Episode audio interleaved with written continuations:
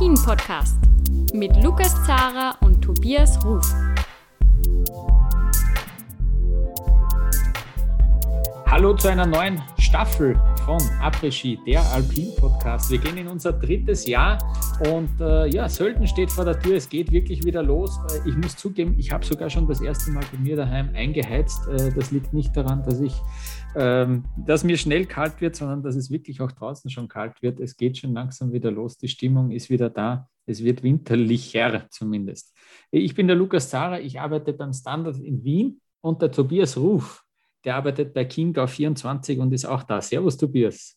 Hi, Lukas. Servus. Tobias, wie ist dein äh, Sommer verlaufen? Kannst du uns kurz in einer Minute erzählen, äh, was, ist, was ist Spannendes passiert? Äh, du warst mit dem Kopf vielleicht ganz weit weg vom Skifahren, äh, hoffentlich zumindest. Äh, ich nämlich auch. Äh, was ist passiert? Ja, man findet immer schön Ablenkung nach der Saison. Da setzt sich viel. Ich habe dann auch immer sehr viel Überstunden, die ich abbaue.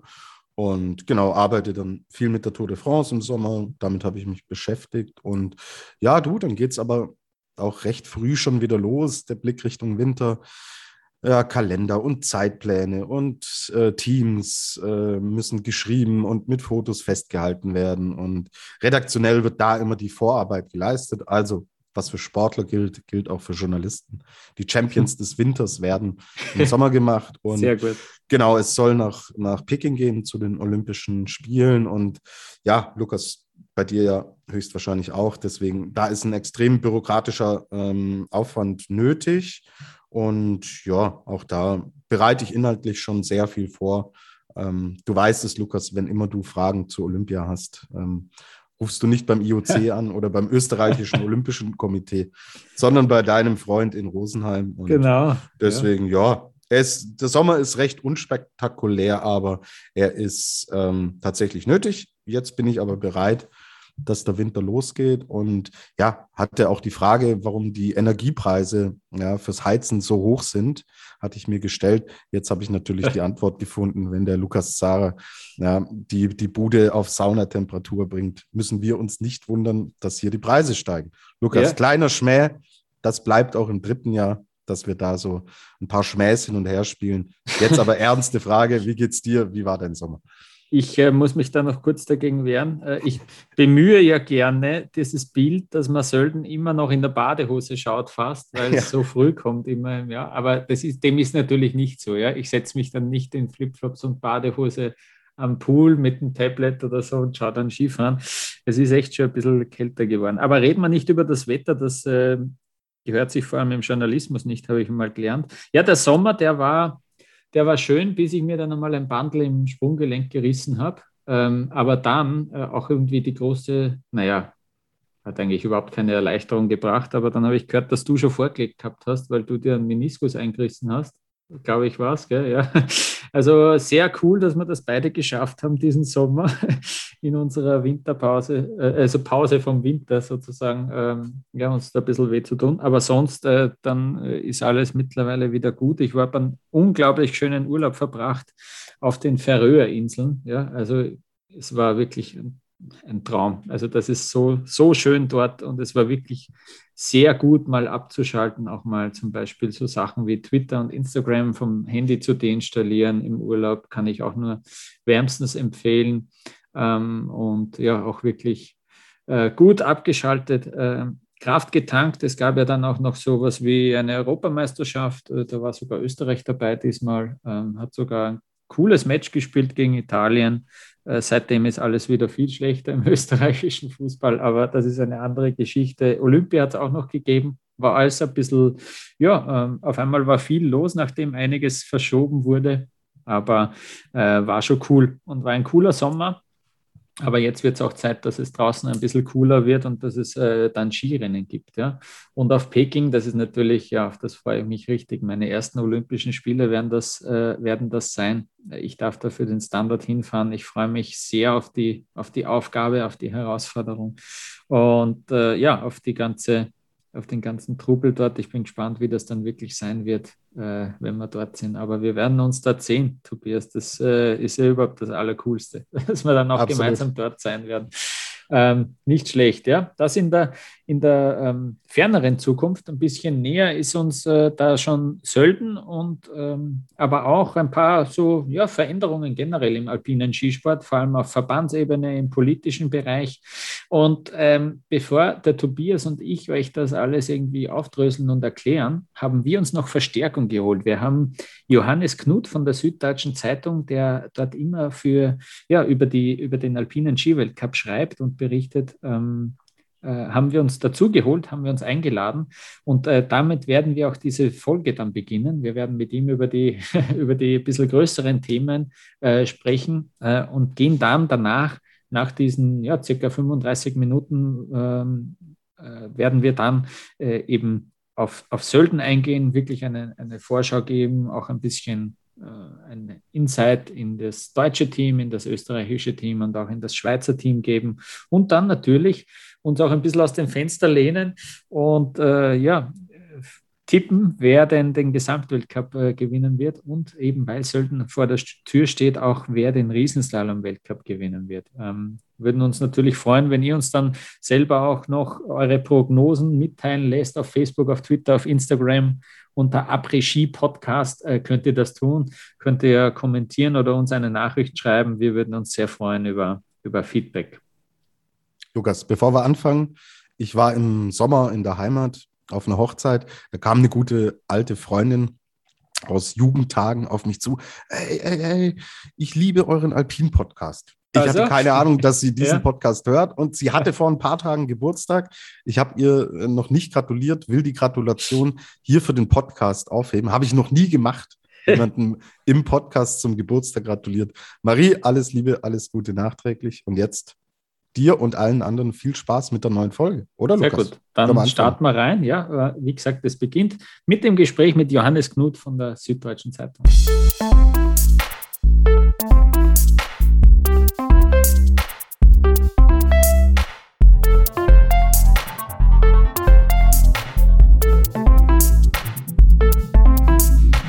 Wir haben uns Verstärkung geholt. Johannes Knut ist da von der Süddeutschen Zeitung. Servus, Johannes. Grüßt euch, freut mich, dass es mal geklappt hat. Ja, uns freut es äh, noch viel mehr. Äh, kannst du vielleicht mal zu Beginn kurz beschreiben, wie bist du bei der Süddeutschen Zeitung gelandet und äh, bist du da sozusagen als Ski-Experte sogar äh, dazugeholt worden? Ja, tatsächlich, ähm, Alpin habe ich mir jetzt nicht äh, explizit ausgesucht. Ich fand es schon immer toll, aber ich habe mich ähm, auch generell ähm, ja durch diese Windsport-Marathons, die es im öffentlichen Rechtlichen gibt, schon immer gut durchgearbeitet äh, in den Jahren davor. Und ähm, es, es, war dann letztlich so, dass ich ähm, nach, der, nach der deutschen Journalistenschule ähm, in die Online-Redaktion gerutscht bin. Da war eine Pauschale frei und äh, da war es dann so, dass wir uns mal so ein bisschen ähm, dann die, diese Wintersportarten aufgeteilt haben. Und ähm, dann, wenn jetzt dann der damalige Chef gesagt hätte, du kannst du nicht Skispringen machen oder rodeln oder äh, irgendwas anderes, dann hätte ich das auch gemacht. Äh, so bin ich halt bei Alpin gelandet, weil das gerade frei war. Aber ich habe es natürlich auch wahnsinnig gern gemacht, gerade ähm, ähm, weil es ja auch jetzt von München aus sehr viele schöne Möglichkeiten gibt, da auch ein bisschen was mitzukriegen und eben nicht nur im, äh, vom Schreibtisch aus das zu verfolgen. Und ja, dann hat sich das im Jahr darauf, wie das manchmal so ist, äh, dann gehen ein paar Leute in andere Ressorts und dann sind plötzlich, ist das Fenster plötzlich mal ein Stups weit offen und ähm, bin dann so in die ähm, Reportertätigkeit äh, bei der Zeitung reingerutscht. Damals war diese Trennung zwischen Online und Print äh, noch ein bisschen strikter. Das ist jetzt ja auch im Grunde aufgeweicht oder aufgelöst. Würde es so heute nicht mehr geben, aber ja, damals war dann ähm, die Stelle frei, ähm, eine Reporterstelle mit, ähm, da, da war halt eben auch Ski Alpin und Leichtathletik war Bedarf und mache ich jetzt dann auch schon wieder seit, um Gottes Willen, sieben Jahre. Das ist auch schon wieder stellt man dann mit Erstaunen fest, ich glaube, mein das erste Mal Kitzbühel war irgendwie zwei, zwei, Januar 2014, das ähm, damals noch Hannes Reichel mit Bandscheibenvorfall mhm. quasi zum Sieg. Damit, damit ging alles los, um auch die österreichische Tangente zu legen. Sehr gut, sehr gut. Das äh, nehme ich danke dann. Ähm, wie berichtet denn die SZ jetzt äh, allgemein vom Wintersport und dann nochmal speziell auf Ski Alpin bezogen? Ja, wir haben schon ähm, den Anspruch, dass wir in den jeweiligen Disziplinen möglichst äh, Leute, Experten äh, dran setzen, die sich jetzt nicht nur mit dem Sport beschäftigen, aber doch sehr gezielt. Also das ist, dass wir da so Korrespondenten haben, wie es ja im Sommer auch, auch ist, äh, dass wir äh, Leute haben, die für den nordischen Skisport zuständig sind, für Skispringen, das macht der Volker Kreisel ja vor allem. Die Saskia Leite kümmert sich viel um Biathlon und ähm, dann auch mal, jetzt in, in Peking ist sie dann ja auch teilweise auch ein bisschen mehr für die digitalen Online-Plattformen zuständig, wobei wir auch das mittlerweile ein bisschen aufgeweicht haben. Also da ist auch jeder eigentlich, äh, macht jeder versucht dann auch irgendwie alles, alle Kanäle zu beliefern künftig. Ähm, bei mir ist es vor allen Dingen Ski Alpin. Ich habe auch die Freestyle-Sportarten eine Weile betreut. Da habe ich aber auch zum Beispiel auch Hilfe von anderen Kollegen und Kolleginnen, die da immer mal wieder eingreifen. Ja, und dann ähm, gucken wir schon, dass wir den, den Weltcup-Winter so gut es geht natürlich dann auch besuchen äh, bei den Terminen, ähm, bei den Weltcups, die natürlich bei uns in der Nähe sind und dann auch bei den Großveranstaltungen. Also nicht nur Olympische Spiele, sondern natürlich auch die Weltmeisterschaften, die dann, ähm, die wir dann schon versuchen zu besetzen, auch die, die Vier-Schanzentournee natürlich und ähm, gucken, dass, dass wir da wirklich ähm, ja, den, den Winter über auch ähm, so viel wie möglich abdecken. Ähm, und äh, ich denke auch, jetzt, wenn der Winter richtig losgeht, ist ja auch die am Montag, wenn dann diese Weltcups sind, dann, dann hat man ja im Grunde fast immer eine Wintersportseite. Also da ist schon findet schon viel statt und ähm, haben jetzt noch nicht, nicht ganz so die, die Marathonstrecke wie jetzt die öffentlich-rechtlichen Sender natürlich, aber ähm, gucken schon, dass wir da so viele Geschichten wie möglich mit so vielen Leuten wie möglich auch heben und auch ähm, wirklich vor Ort dann mit den Leuten in Kontakt sind. Genau. Äh, Johannes, wer deine Texte kennt und sie regelmäßig liest, kann ich hier an dieser Stelle nur jedem empfehlen, der weiß, dass du im Endeffekt nicht nur stenografisch jetzt sportliche Events dann nacherzählst, sondern dass du auch ein bisschen so den äh, Blickwinkel immer äh, weiter ziehst und auch so ein bisschen einen größeren Rahmen ansetzt. Ich will mit dir, weil es natürlich auch ein sehr aktuelles Thema derzeit ist, gerade über einen Artikel schreiben, der glaube ich, sogar heute am Dienstag, wenn wir aufnehmen, veröffentlicht wurde auf eurer Homepage. Und zwar geht es um Thomas Dresen. Ist natürlich ein Name, ein Name, der uns Skifans vor allen Dingen in Deutschland sehr stark beschäftigt. Ähm, ihr werdet es mitbekommen haben, Thomas Dresen wird jetzt den Saisonstart verpassen. Er wird nicht in Nordamerika dabei sein. Gröden ist auch gelaufen. Ähm, du hast aber einen Ansatz auch gewählt, wo du sagst, es geht da eigentlich um viel mehr. Es geht nicht nur um diesen Saisonstart, sondern da ähm, geht es tatsächlich um sehr, sehr viel. Kannst du uns vielleicht tatsächlich mal erläutern, ähm, wie du diese Situation um T Thomas Dresen jetzt gerade einschätzt?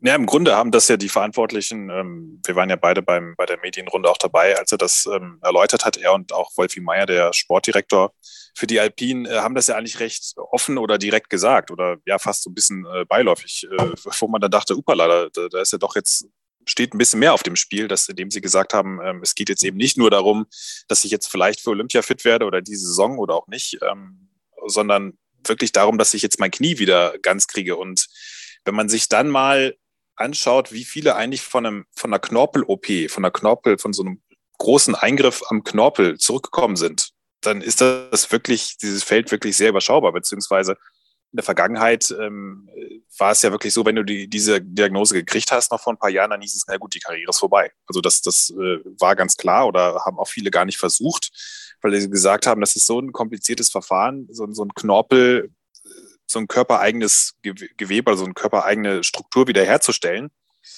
Ähm, ja, das ist tatsächlich, äh, ist es so, dass, dass ähm, sie sich da so ein bisschen auf unbekanntes Terrain geben, weil es, es gibt nicht viele Beispiele. Man, man weiß von manchen Athleten, Piotr Trofowski meine ich auch, äh, dass sie das gesagt hat, das war ein Fall. Nur der hatte natürlich auch schon so ein ramponiertes Knie, dann weiß man immer nicht, man kann das natürlich auch nicht vergleichen. Ist das jetzt, äh, bei dem hat es dann wirklich nur noch, glaube ich, eine Saison oder zwei gehalten und dann war auch Ende. War natürlich auch deutlich älter, muss man dazu sagen, oder schon ein bisschen länger im, im Beruf. Bei Thomas Dresen ist es jetzt so, dass, äh, dass er noch deutlich jünger ist mit 27, aber ich glaube, man darf nicht unterschätzen, was dieser Sturz vor drei Jahren auch schon wieder, glaube ich, jetzt im Beaver Creek ausgelöst hat. Also das war schon wirklich so ein klassischer Totalschaden im, im rechten Knie war es ja. Und ähm, vielleicht auch so ein bisschen vergleichbar mit Anna Veit, die ja auch sich in Sölden damals ähm, verletzt hat und dann auch zurückgekommen ist, aber immer wieder pausieren musste und es ja letztlich am Ende doch, ähm, ja, ich weiß, hat ja auch dann, glaube ich, drei, vier Jahre waren es nochmal, so ungefähr, vier oder mhm. vier, fünf und, und dann musste sie auch einsehen, dass es nicht mehr ging. Und ähm, also ich, ich glaube schon, dass die auch merken, dass es da ums, ums große Ganze geht und äh, jetzt auch einfach gemerkt haben, dass sie da in der Vergangenheit ähm, vielleicht ein bisschen zu sehr aufs Gas gedrückt haben, was ja völlig menschlich ist und normal. Aber wenn du natürlich dein, dein Knie dir Signale sendet und sagt, du, da ist was und äh, du trainierst trotzdem drüber, dann, dann holt sich der Körper irgendwann die Zeit zurück. Und ähm, ich glaube, dass ich bin also absolut fest davon überzeugt, dass, dass wir Thomas Dresden noch auf einer Skipiste sehen. Ich glaube jetzt nicht, dass, dass, wir, dass der gar nicht mehr fahren wird. Ähm, einfach weil er, wenn er jetzt mal so eine Situation begriffen hat, schon sehr, sehr gewissenhaft ist. Ne? Also er ist ja auch im, im, im, Weltcup niemand, der jetzt irgendwie hasardiert, der schon im ersten Training da äh, Vollgas gibt und seine Rennlinie offen liegt oder ähm, dann im, im, spätestens im dritten Training dann im Zaun hängt, weil er irgendwas übertreibt, sondern der tastet sich ja ganz bewusst an so eine Linie ran. Er fährt eben nicht die direkte Vollgaslinie, dass er irgendwie hart auf die Tore zusticht und dann die Kanten ins Eis presst, sondern eher so ein bisschen das Runde anlegt und was aber auch schnell sein kann, ne? wenn man das geschickt anlegt, dass wenn man immer die Skier auf Zug, also auf Kante hält, dass er da lieber ein bisschen weiteren Weg fährt, aber der auch schnell ist und dass er mit Metalltrainer arbeitet, dass er eben nicht immer im Hinterkopf hat, oh scheiße, ein Fehler und meine Karriere ist kaputt. Da ist, also die Bedingungen sind schon wirklich gut, aber du hast natürlich einfach jetzt auch eine Situation, dass du eben nicht mehr so viel Spielraum hast. Und ähm, wenn man, wenn ihr alle wisst, wie der Sport sich ähm, entwickelt hat, ja, ein, die, die, die, an sich ist der Sport ja jetzt nicht tödlicher oder gefährlicher geworden. Er ist halt nur einfach so geworden, dass das Setup, die, die ganzen Pakete so aerodynamisch ausgereizt sind, dass du eben wie auf Schienen da auf drunter fährst. Und ein Fehler bringt halt das ganze System in eine andere Richtung. Und wenn dann, dann sind halt die Kreuzbänder, die Knie, die Knie immer die Bruchstelle. Und das ist nun eben genau auch seine Achillessehne, muss mal orthopädisch äh, möglichst äh, nicht korrekt auszudrücken. Und ähm, dann ist habe ich schon so ein bisschen Zweifel, ob es dann wirklich für die acht bis zehn Jahre reicht, die er jetzt angepeilt hat. Also das, das wird, er hat ja auch gesagt, im besten Fall. Das ist ein sportliches Ziel, aber ähm, ja, also da wäre ich ein bisschen skeptisch. Ich glaube, dass wir ihn sehen werden, aber mit diesem ganzen, allen, allen äh, ähm, Infos, die wir jetzt haben, dass, es, dass er wirklich da einen Knorpelschaden hatte, der operiert werden musste. Und dieses Verfahren ist jetzt ja auch nicht so unbekannt. Also es, gibt auch viele, die, die äh, kennen ja dieses Verfahren und die sagen dann auch, boah, das, das hat bei mir nicht lange gehalten. Also ich glaube, im Hochleistungssport, das ist, ähm, da, wenn man das jetzt so mit einer Kerze vergleicht, die irgendwie langsam runterbrennt so in der Karriere, dann fürchte ich, dass das vielleicht dann doch nicht mehr ganz so viel übrig ist. Aber das ist auch äh, jetzt nur mein Eindruck von außen. Aber ähm, ja, ähm, schon, schon ähm, eine, sehr, ähm, eine sehr spannende Situation auf jeden Fall, eine sehr herausfordernde Situation. Ja, ich äh, teile das total. Vor allen Dingen, wenn wir jetzt all das zusammenfassen, was du sagst, ja. Äh, es ist so eine fragile Nummer mhm. und dann von acht bis zehn Jahren und nach Peking noch von zwei möglichen Olympischen mhm. Winterspielen mhm. zu sprechen. Es dürfte Jan da, äh, ja dann im Endeffekt da eigentlich kaum mehr was passieren, um genau diese, ja. diese Dinge dann einzuhalten. Und du wirst dich auch erinnern, äh, Thomas selber hat ja gesagt, er will dann auch nicht nur einfach mitfahren, sondern wenn er am Start steht, dann soll es auch in die Dimensionen gehen, in denen er, äh, in die er auch gehört, was ich total nachvollziehen kann. Aber all diese gesamte Mischung, wenn wir den Cocktail mal äh, zusammenmischen, hu, äh, schwierig, denke ich, stimmst du mir zu, oder? Absolut, nein, das ist, das ist ja auch, ähm, also ich glaube, der hat absolut das Rüstzeug auch auf diesem schmalen Grad noch eine Weile lang zu balancieren, aber ähm, irgendwann ist es dann doch halt, wenn du so äh, da unter Dauerstress stehst und du bist eben nun mal im Weltcup auch jede zweite Woche oder gefühlt alle zwei, drei Wochen bist du auf so einer Eisautobahn unterwegs. Also das ist ja nicht so wie im olympischen Sport, dass du dann alle vier Jahre mal, ähm, natürlich hast du auch Zwischenwettkämpfe, aber es ist ja nicht so, dass du jetzt mal dich so von Großereignis zu Großereignis hangelst, sondern da ist ja wirklich ständig Druck drauf ne, auf diesem ganzen System. Und du hast, die Alpinsportler haben nun mal keine großen Dämpfungen. Die haben die Skier, die haben die Rückenprotektoren. Und das war es im Grunde, ja. Die, die, die, ihr Körper ist ihr größtes, ihr einzige, ihre größte äh, Pufferzone. Ne? Und wenn da die, die, die Knorpel weg sind oder ähm, lediert sind, das, äh, oder auch die Bandscheiben, das war ja bei Tobias Stechert, auch Max Raufer ähnlich, dann ist es wirklich kein Modell, das jetzt auf wahnsinnige Langfristigkeit noch angelegt ist. Und ähm, also, wenn, wenn es jemand wirklich lange rauszögern kann, glaube ich, dann Thomas Dresden, der wirklich hervorragende körperliche Voraussetzungen hat, äh, um es mal gelinde zu formulieren, aber wenn du halt mal einmal so eine Sollbruchstelle aufgebrochen ist, die dann ähm, in den Griff zu kriegen, das ist schon, das wird eine Herausforderung. Wir haben es ja die letzten Jahre gesehen. Ne? Es, es, war, er war halt dann doch ähm, so eine Teilzeitkraft und ähm, irgendwann, glaube ich auch, er hat es ja auch schon betont, dass er sich sehr gedulden muss gerade und es immer noch schafft, sich so von, von durch diese lange Zeit zu retten, indem er immer sich ein Ziel nach dem nächsten setzt, Tag zu Tag, im Konditionstraining das und das. Aber irgendwann wirst du auch mental, glaube ich, da kirre. Ja, weil dann, dann musst du wieder, wenn, wenn du deine eigentliche Berufung nicht, äh, nicht mehr irgendwie richtig greifbar ist, dann wird das ja auch immer irgendwie, rückt das immer weiter weg. Und er hat es ja selbst gesagt auch, wenn es jetzt dann wieder im Dezember, Januar auf den Schnee schafft, dann hat er neun Monate im Grunde überhaupt keine Rennerfahrung und, und äh, Schneepraxis. Und das ist schon echt, also zumindest, äh, ich denke mal, es ist keine steile These zu sagen, dass es äh, selbst mit Olympia in diesem Jahr schon mal äh, sportlich wird, auf jeden Fall. Absolut. Und obwohl er natürlich von diesen acht bis zehn Jahren spricht, hat er auch explizit gesagt, er will mit 40 auch noch äh, gesund sein. So und äh, wenn dann Nachwuchs mal da wäre, dass er mit dem auch äh, Skifahren gehen kann und solche Geschichten. Also ich schätze ihn da, ich weiß nicht, wie es dir geht, auch als sehr pragmatisch an. Ich glaube, wenn er merkt, so in den nächsten ein, zwei Jahren, dass wirklich mhm. nichts vorangeht, dass er dann auch einer wäre, der sagen würde, okay, dann lassen wir es an der Stelle. Oder wie ja. siehst du es? Nö, äh, auch ähnlich. Ich, ich fand es ganz, ich musste da, als er das gesagt hat, äh, ein bisschen schmunzeln, weil ja, muss ich an Lindsay Vonn denken, die immer gesagt hat, naja, mir ist es scheißegal, ich, ich quetsche mich da bis zum letzten aus und mit 40, dann, dann hat die Orthopädie schon wieder 20 neue Verfahren entwickelt, dann kriege ich einfach neue Knie. Ähm, da ist mir natürlich so ein Einsatz dann doch ein bisschen lebensnäher und sympathischer, mhm. dass er einfach sagt, äh, ich glaube, das ist keine ganz so gute Idee. Und bin auch mal sehr gespannt, wie es Lindsay Vonn in 10, 15 Jahren geht. Äh, oder man sieht es jetzt ja auch schon an, an Felix Neureuter mit seinem Rücken. Also das, das sind schon so, äh, man, man zahlt da schon, bezahlt dann doch so ein bisschen dann für seinen, den Raubbau, den man dann betreibt irgendwann. Und gerade im, im Wintersport oder im Skisport, wo ja die, die Energie nirgendwo hingehen kann. Ja, die Pisten sind bretthart.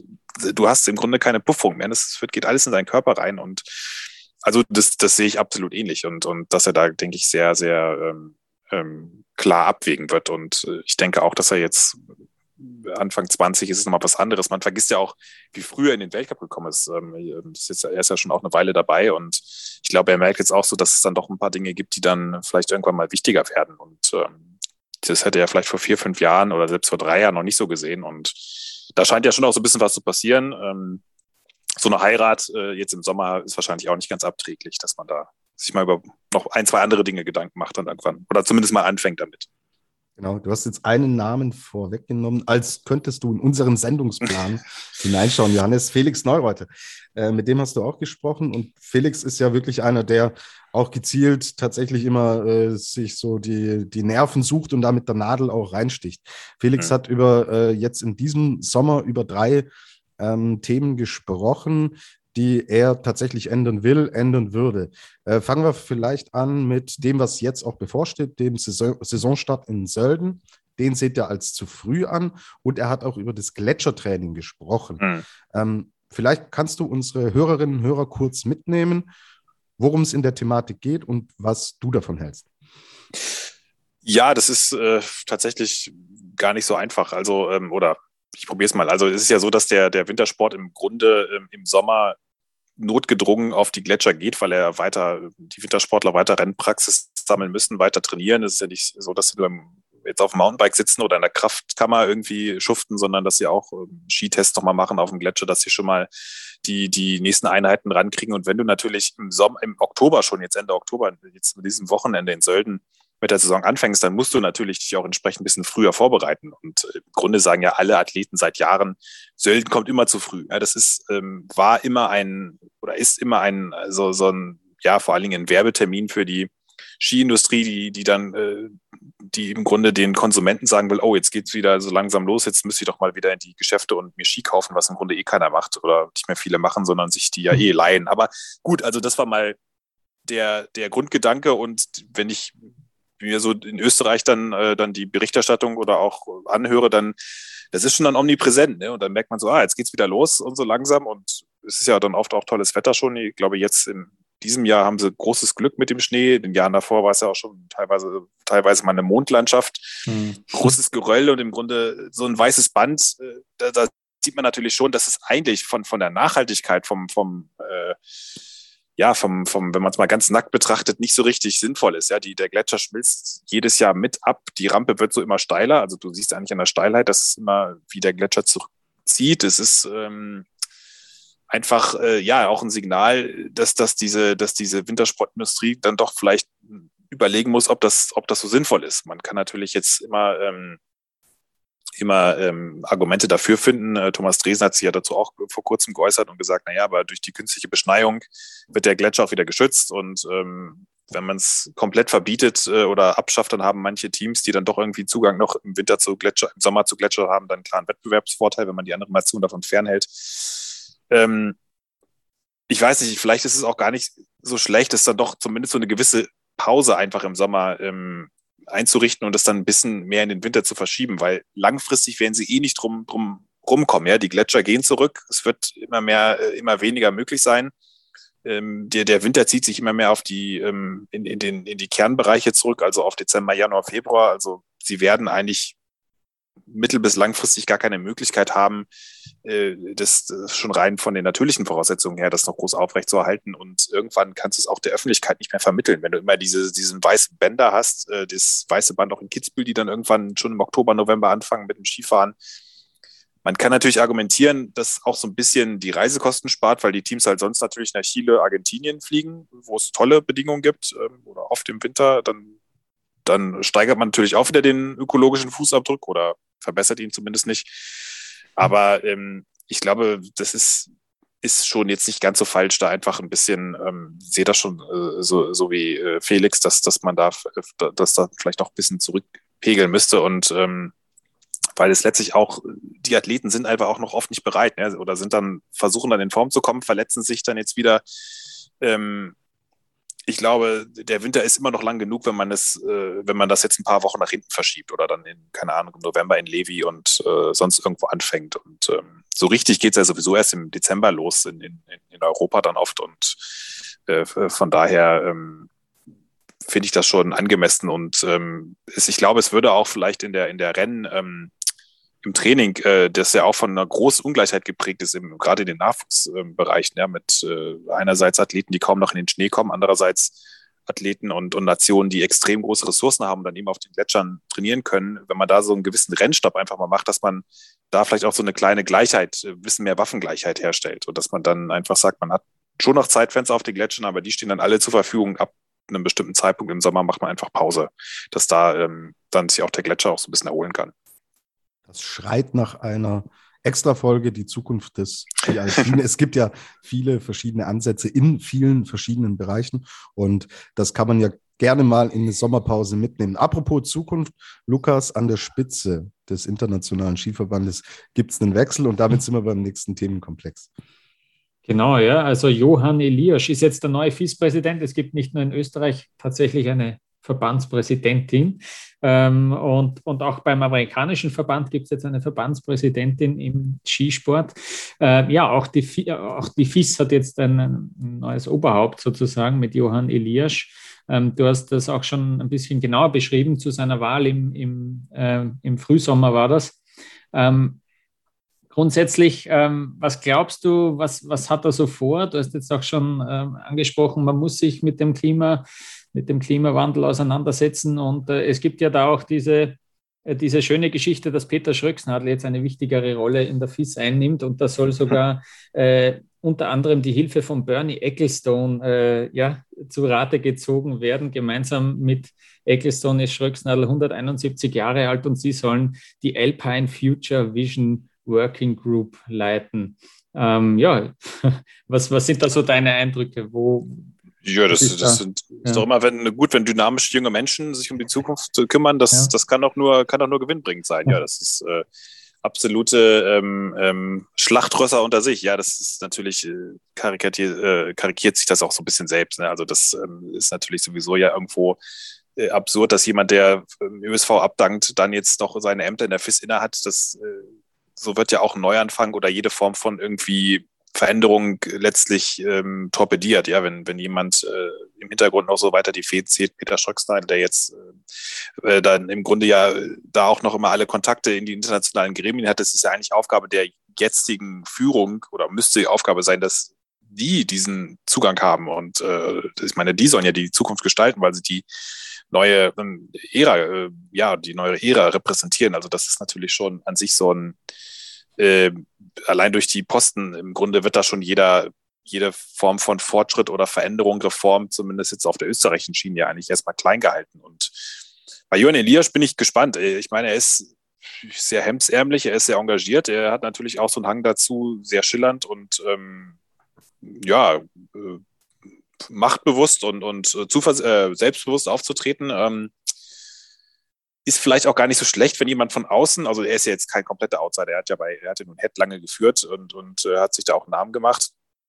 Ist allerdings jetzt nicht so verwoben wie zum Beispiel mit, in der, mit der Skiszene wie Urs Lehmann, ja, der natürlich da ähm, viel, eine, eine, viel längere Vita und Verbindung hat, auch als ehemaliger Profi und ähm, Weltmeister. Und ähm, ich, ich, man muss ihm mal eine Chance geben, denke ich. Ähm, das, weil er wirklich da auch, ähm, was auch was Wettkampfformate angeht, offenbar viele Ideen hat und auch zumindest jetzt sieht man ja gleich, sie haben es wirklich innerhalb von kurzer Zeit geschafft, auch ein paar Reformen anzustoßen mit, mit Amtszeitsbeschränkungen. Das war ja was, was unter Kaspar immer wieder diskutiert wurde, nie irgendwie geklappt hat. Ähm, die Amerikaner haben ja mal versucht, so eine Verbandsreform anzustoßen. Das ist dann in irgendwelchen Subgremien versandet. Das wurde dann routiniert wegmoderiert. Also da ist jetzt schon in kurzer Zeit einiges passiert. Ähm, auch was, was, die, was die Nachhaltigkeit angeht, hat er ja eine große, äh, ist er ja selbst groß engagiert mit seinen Regenwaldprojekten, glaube ich. Also hat er ja auch ähm, große Reservoirs gekauft, mal, glaube ich, in, in Südamerika und ähm, gab dann auch Kritiker, die gesagt haben, das war eher so ein bisschen PR-Inszenierung und tatsächlich lief das gar nicht alles so glatt. Da bin ich jetzt im Detail nicht ganz so drin.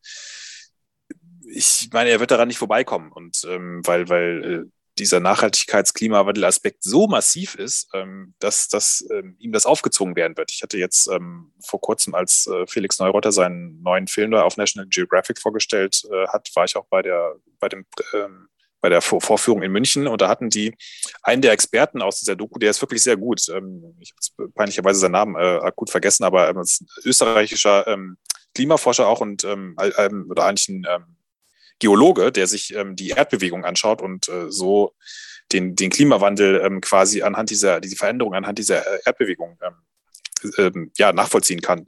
Und der hat gesagt, eigentlich, wenn, wenn wir jetzt in der Öffentlichkeit immer diskutieren über 1,5 Grad, 2 Grad, das ist vollkommen, für die Alpen kommt das viel, viel zu spät, weil durch die, diese massiven Wetterphänomene und die extremen Wetterlagen oder die, die, die intensiveren Wetterumschwünge und Lagen in den Alpen multipliziert sich der Effekt des Klimawandels viel schneller. Und dadurch sind wir eigentlich in den Alpen, haben wir schon in den letzten Jahren, wenn über, oder über die letzten, jetzt darf ich nichts Blödes erzählen, über das letzte Jahrhundert, oder vielleicht war es auch ein bisschen länger, sind wir schon locker über diese vier Grad drüber. Ich glaube, die hatten äh, im Durchschnitt sind das schon Temperaturanstiege, da reden wir von ähm, vier, fünf oder glaube ich sogar noch viel mehr Grad.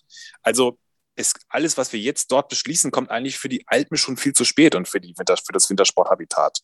Und tatsächlich ist es ja auch das, was wir jetzt sehen, sind ja erst Folgen von unserem Handel, die schon 20, 30 Jahre zurückliegen. Wenn wir jetzt immer weitermachen, dann haben wir in 20, 30 Jahren erst recht noch viel größere Probleme. Also ist der Wintersport wird gar nicht umherkommen, als dass er sich da massiv beschränken wird. Und ähm, da wird es jetzt nicht reichen, irgendwelche, ähm, ja, irgendwelche, irgendwelche ähm, ähm, Feigenblätter da ähm, oder irgendwelche PR-Aktionen da irgendwie ähm, durchzuziehen. Ähm, ja, muss man ihm einfach jetzt mal ähm, die Möglichkeit geben. Mich, mich hat so ein bisschen irritiert, dass er jetzt, ähm, dass er seine Head ähm, Posten da erstmal gar nicht abgeben wollte, weil er gesagt hat, das sei keine Interessensverquickung, wenn ich. FIS-Präsident bin und gleichzeitig bei HED noch äh, tief drin stecke. ja, aber Johannes, im Winter, da gibt es nicht äh, so Interessenskonflikte. Nein, natürlich nicht. Da, Nein, natürlich nicht. Das ist so eine, eine Familie von Bergbauern, die sich beim Bier ja. trifft und ein Interessenskonflikt ist ja auch nur einer, wenn man ihn nicht offenlegt. Haben wir, habe ich ja bei meinem, bei meinem Leichtathletik-Weltverbandspräsident gelehrt. Nein, also ja, das, das ist natürlich schon so ein bisschen, das war ein bisschen holpriger Start, aber ähm, also da, äh, ich, ich glaube, der Berg ist äh, enorm, was sich da aufgestaut hat, nicht nur an, an Wettkampfformaten, die ja schon seit Jahren dieselben sind, wo ja auch sich viele beklagen, dass sich da im, in der Fernsehpräsentation überhaupt viel zu wenig tut. Da, glaube ich, hat er durchaus ein paar gute Ideen. Da könnte ich mir vorstellen, dass sie da ordentlich rangehen. Was, was die Nachhaltigkeit angeht, muss man mal schauen. Aber äh, so oder so, sie werden nicht dran vorbeikommen. Also es wird ihnen aufgezwungen werden und ähm, bin ja. mal gespannt, wie, wie, wie weiter das angeht.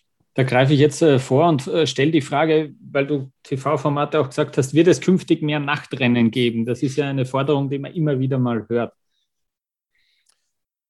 Ja, ich, ich weiß auch nicht, ob das so, ähm, ist ja auch wieder ein größerer Aufwand. Ne? Also das, ähm, das kannst du sicherlich auf gewissen Märkten machen. Ähm, Österreich ist da sicherlich präsentiert für. Ähm, äh, das kann man andenken. Andererseits du bist ja auch da schon limitiert. Du kannst ja jetzt irgendwie keine Nachtabfahrt so richtig machen. Da musst du ja mhm. Kilometer beleuchten mit Flutlichtmasten. Also dann, dann, äh, das ist ja unter dem Nachhaltigkeitsaspekt auch schwierig. Die Technik-Events gehen sicherlich gut. Ähm, auch diese Parallel-Events funktionieren eigentlich nachts, abends auch gut. Also Alter Badia, das jetzt ja wieder diesen Winter auch zwei Riesenslaloms hat, finde ich eigentlich ein bisschen schade, weil da war immer schon, das war immer schon sehr nett und da waren auch mit die meisten Zuschauer. Das wurde echt gut angenommen. Verstehe ich nicht so richtig, warum sie dieses Format jetzt wieder irgendwie so nicht richtig pushen, jetzt dann doch wieder Kombi oder auch beides nicht so richtig. Also das ist, ähm, ist auch wieder so, aber das ist ja auch Thema für fünf weitere Sondersendungen dann äh, wahrscheinlich. Und ähm, ja, ansonsten ist, glaube ich, die Möglichkeit einfach ein bisschen begrenzt, weil du kannst es ja eigentlich nur bei den Technikrennen machen. Da musst du halt gucken, welche Hänge stehen da überhaupt zur Verfügung. Und ähm, letztlich, wenn du dann mehr Technikrennen machst, dann sind ja auch wieder die Speedfahrer unglücklich, wenn du das dann ausbauen würdest. Also im Grunde kannst du ja nur gucken, welche bestehenden Technikpisten äh, könnte man noch irgendwie mit Flutlicht tauglich machen. Aber ich meine, da, auch da ist ja, haben wir eigentlich schon relativ viele. Ne? Wir haben Flachau, wir haben Schladming, äh, wir haben Madonna, äh, Alter Badier war auch immer äh, mit Flutlicht noch. Ähm, gut, ich weiß nicht, wie, wie realistisch so ein Kitzbühel ähm, ginge, glaube ich. Wir hatten mal irgendwann mal, hatten wir, wenn ich mich nicht täuscht, hatten wir mal eine Kombination, die auch abends irgendwie ausgetragen wurde, da wo Axel Swindal sich dann äh, ähm, schon mal verletzt hatte irgendwie. Und es gibt ja immer Bilder von Charity-Rennen, also da ist, glaube ich, schon was äh, vorhanden. Ne? Also man kann da, glaube ich, schon noch ein bisschen was ähm, machen, aber ich glaube, da ist das Entwicklungspotenzial auch schon sehr begrenzt. Levi mhm. ist ja im Grunde auch ein Flutlichtrennen bei den, ja. bei den, äh, ja. bei den Bedingungen in, in, äh, in Skandinavien zu der, zu der Uhrzeit, äh, zu der Jahreszeit oder auch überhaupt. Also ähm, ich weiß auch nicht, ob das so wirklich äh, der Weisheit letzter Schluss ist, weil es am Ende ja doch ähm, ja, dieses Primetime, das funktioniert, glaube ich, in den Alpenrepubliken ganz gut, ähm, in den absoluten Skinationen. Ansonsten ist halt Champions League auch, denke ich mir. Also an einem Dienstagabend äh, ein richtig, Race richtig. in Konkurrenz mit richtig. einem Champions League Abend, glaube ich, ist ein bisschen schwierig. Ähm, also es ginge, ja. wenn, ginge nur am Wochenende und da ist es ja nun wirklich, also da hat sich ja eigentlich diese Mittagsstrecke ja wahnsinnig etabliert. Also ja. das ähm, denke ich, also das ist, hat, hat nur sehr geringes Potenzial. Und ich ähm, was das Thema Nachhaltigkeit angeht, ich meine, Pisten beleuchten sich auch nicht nur dadurch, dass Schröcksnadel, Ecclestone oder Ilya schon Licht aufgeht. Also mhm. ähm, ist zwar jetzt nicht der allergrößte Faktor, ja, aber wenn man das Gesamte sieht, wäre es auch aus der Warte im Endeffekt nicht, mhm. ähm, glaube ich, die idealste Lösung. Ich habe noch, äh, hab noch zwei Punkte, die ich ansprechen will. Das erste ist, ich glaube, bis 2030 werden wir im Weltcup Rennen in einer Skihalle erleben.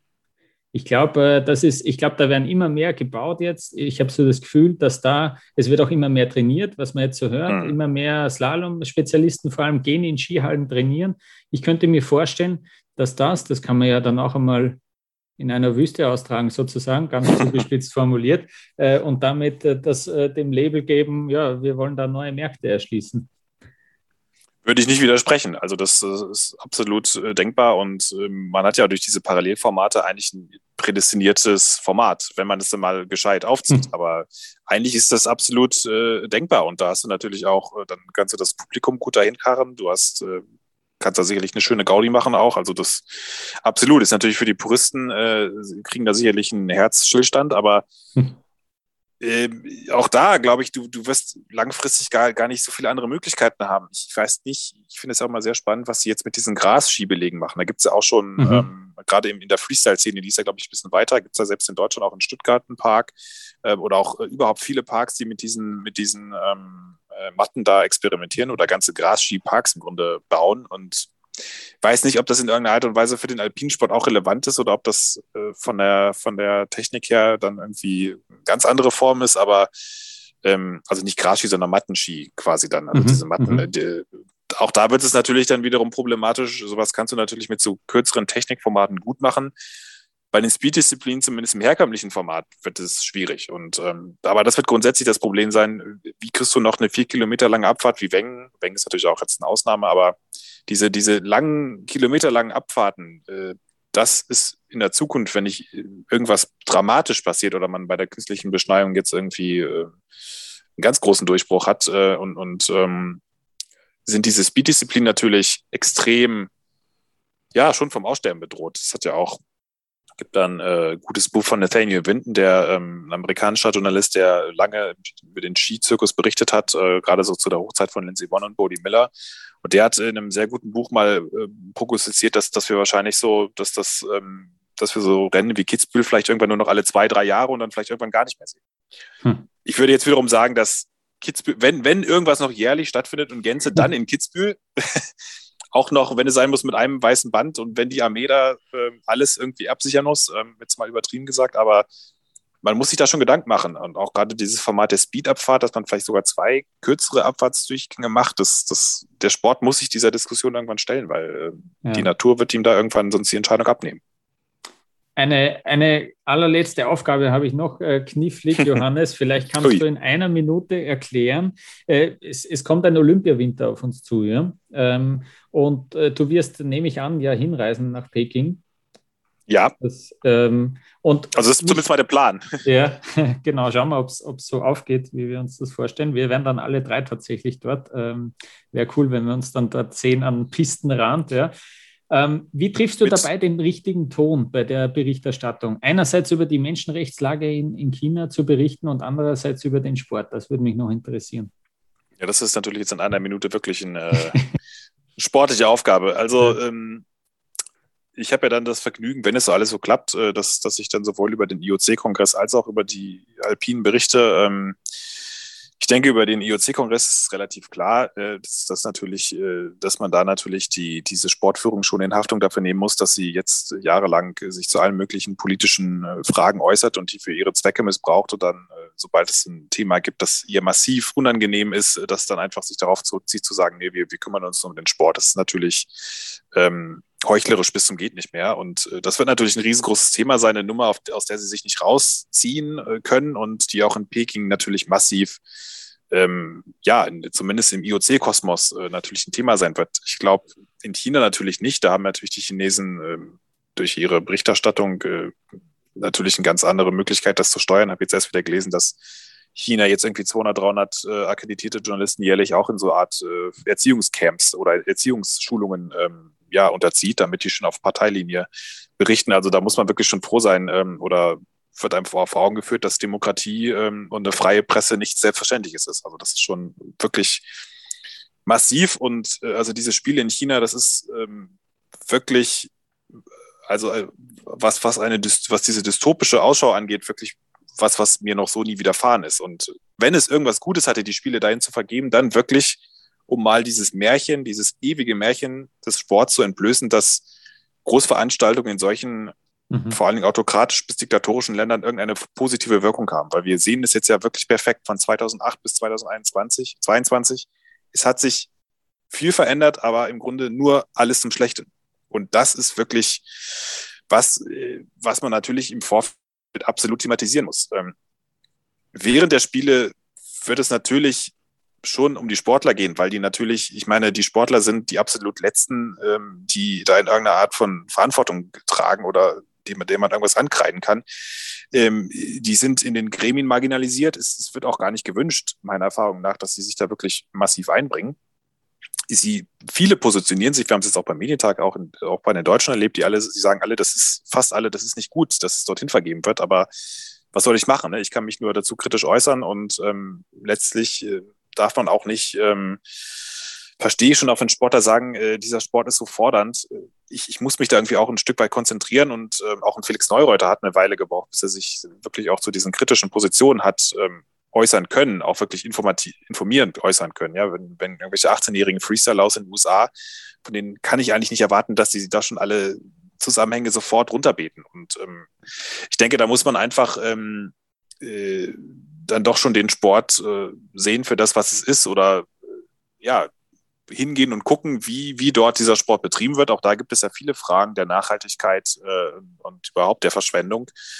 Und alles, was äh, den Rest angeht, haben wir natürlich auch ähm, das, wir als Süddeutsche Zeitung noch das große Glück, dass wir zwei Korrespondenten vor Ort haben, die natürlich auch von außen auf diese Spiele mitgucken und berichten, wie im Land das gesehen wird. Und da haben wir natürlich auch noch eine Möglichkeit, da die Berichterstattung groß aufzuziehen. Und da sind wir dann in dieser Sportblase ein bisschen dann von entlastet. Aber natürlich äh, werden wir uns auch zu vielen, werde ich mich auch allein was, was das Alpine angeht. Ähm, ja, was, was äh, sind das für Pisten? Was wurde dafür aufgebracht, um da überhaupt äh, so eine hm. Alpinpiste in den Berg zu hämmern? Ähm, wie sinnvoll ist das in einer Region, die zwar sehr kalt ist, aber in der im Grunde kein Niederschlag fällt? Ja, das ist, äh, das, das sind Winterspiele in einer Region, in der es im Grunde keinen Schnee gibt.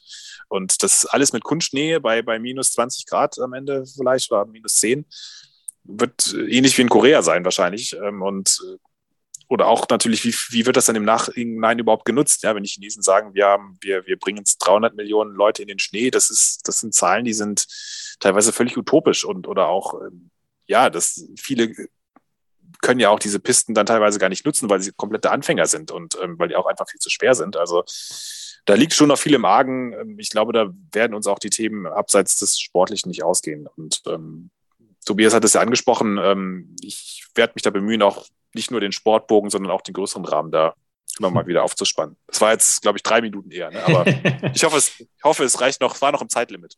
Das äh, passt auf jeden Fall, Johannes. Vielen Dank. Da waren sehr viele gute Gedanken dabei. Wir freuen uns sehr, dass du äh, bei uns warst und über die ganz, ganz großen Fragen gesprochen hast. Und hast du jetzt vielleicht zum Schluss noch eine Prognose für uns? Wer gewinnt denn den Gesamtweltcup bei den Frauen jetzt, und bei den Männern? Jetzt kommen wir zu wirklich wichtigen Dingen. Ne? Ja, bei den Frauen würde ich mich jetzt nochmal wieder auf Michaela Schiffrin festlegen. Ich glaube, die ist jetzt einfach nach diesem letzten, nach dieser Comeback-Saison ist sie jetzt wieder äh, motiviert und ähm, wenn die halbwegs gesund bleibt, dann dürfen sich, glaube ich, die anderen warm anziehen. Und bei den Männern ist es spannend, also weil es jetzt ja auch doch die Speedfahrer vielleicht mal endlich mal wieder eine Chance haben, da ein bisschen sich ranzurobben. So ein äh, Kriechmeier oder ähm, Matthias Meyer vielleicht bei Alex Kilde, weiß ich nicht. Ja, das ist, ähm, hm.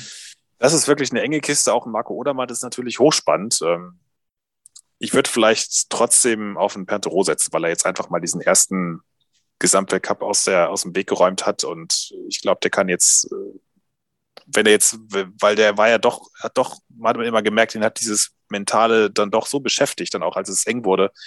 Ich glaube, jetzt mit diesem großen Sieg im Rücken kann er wirklich mal richtig befreit auffahren. Und er hat einfach die Unterstützung auch von Red Bull und, ähm, und ist im besten Alter. Also wenn, wenn da alles heil bleibt, dann würde ich ihn jetzt immer noch ein bisschen vor, vor den Young Guns sehen ein beflügelter Pointero und äh, eine Michaela Schiffrin.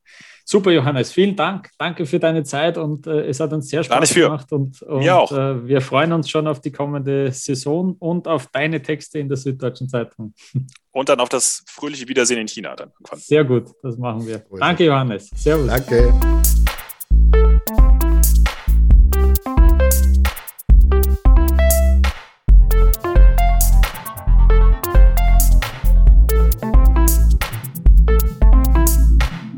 Der Johannes hat uns verlassen, Tobias und Lukas, wir bleiben natürlich da und sprechen jetzt ja, über, über die Saison, über das, was wir, was wir in den nächsten Monaten sehen werden.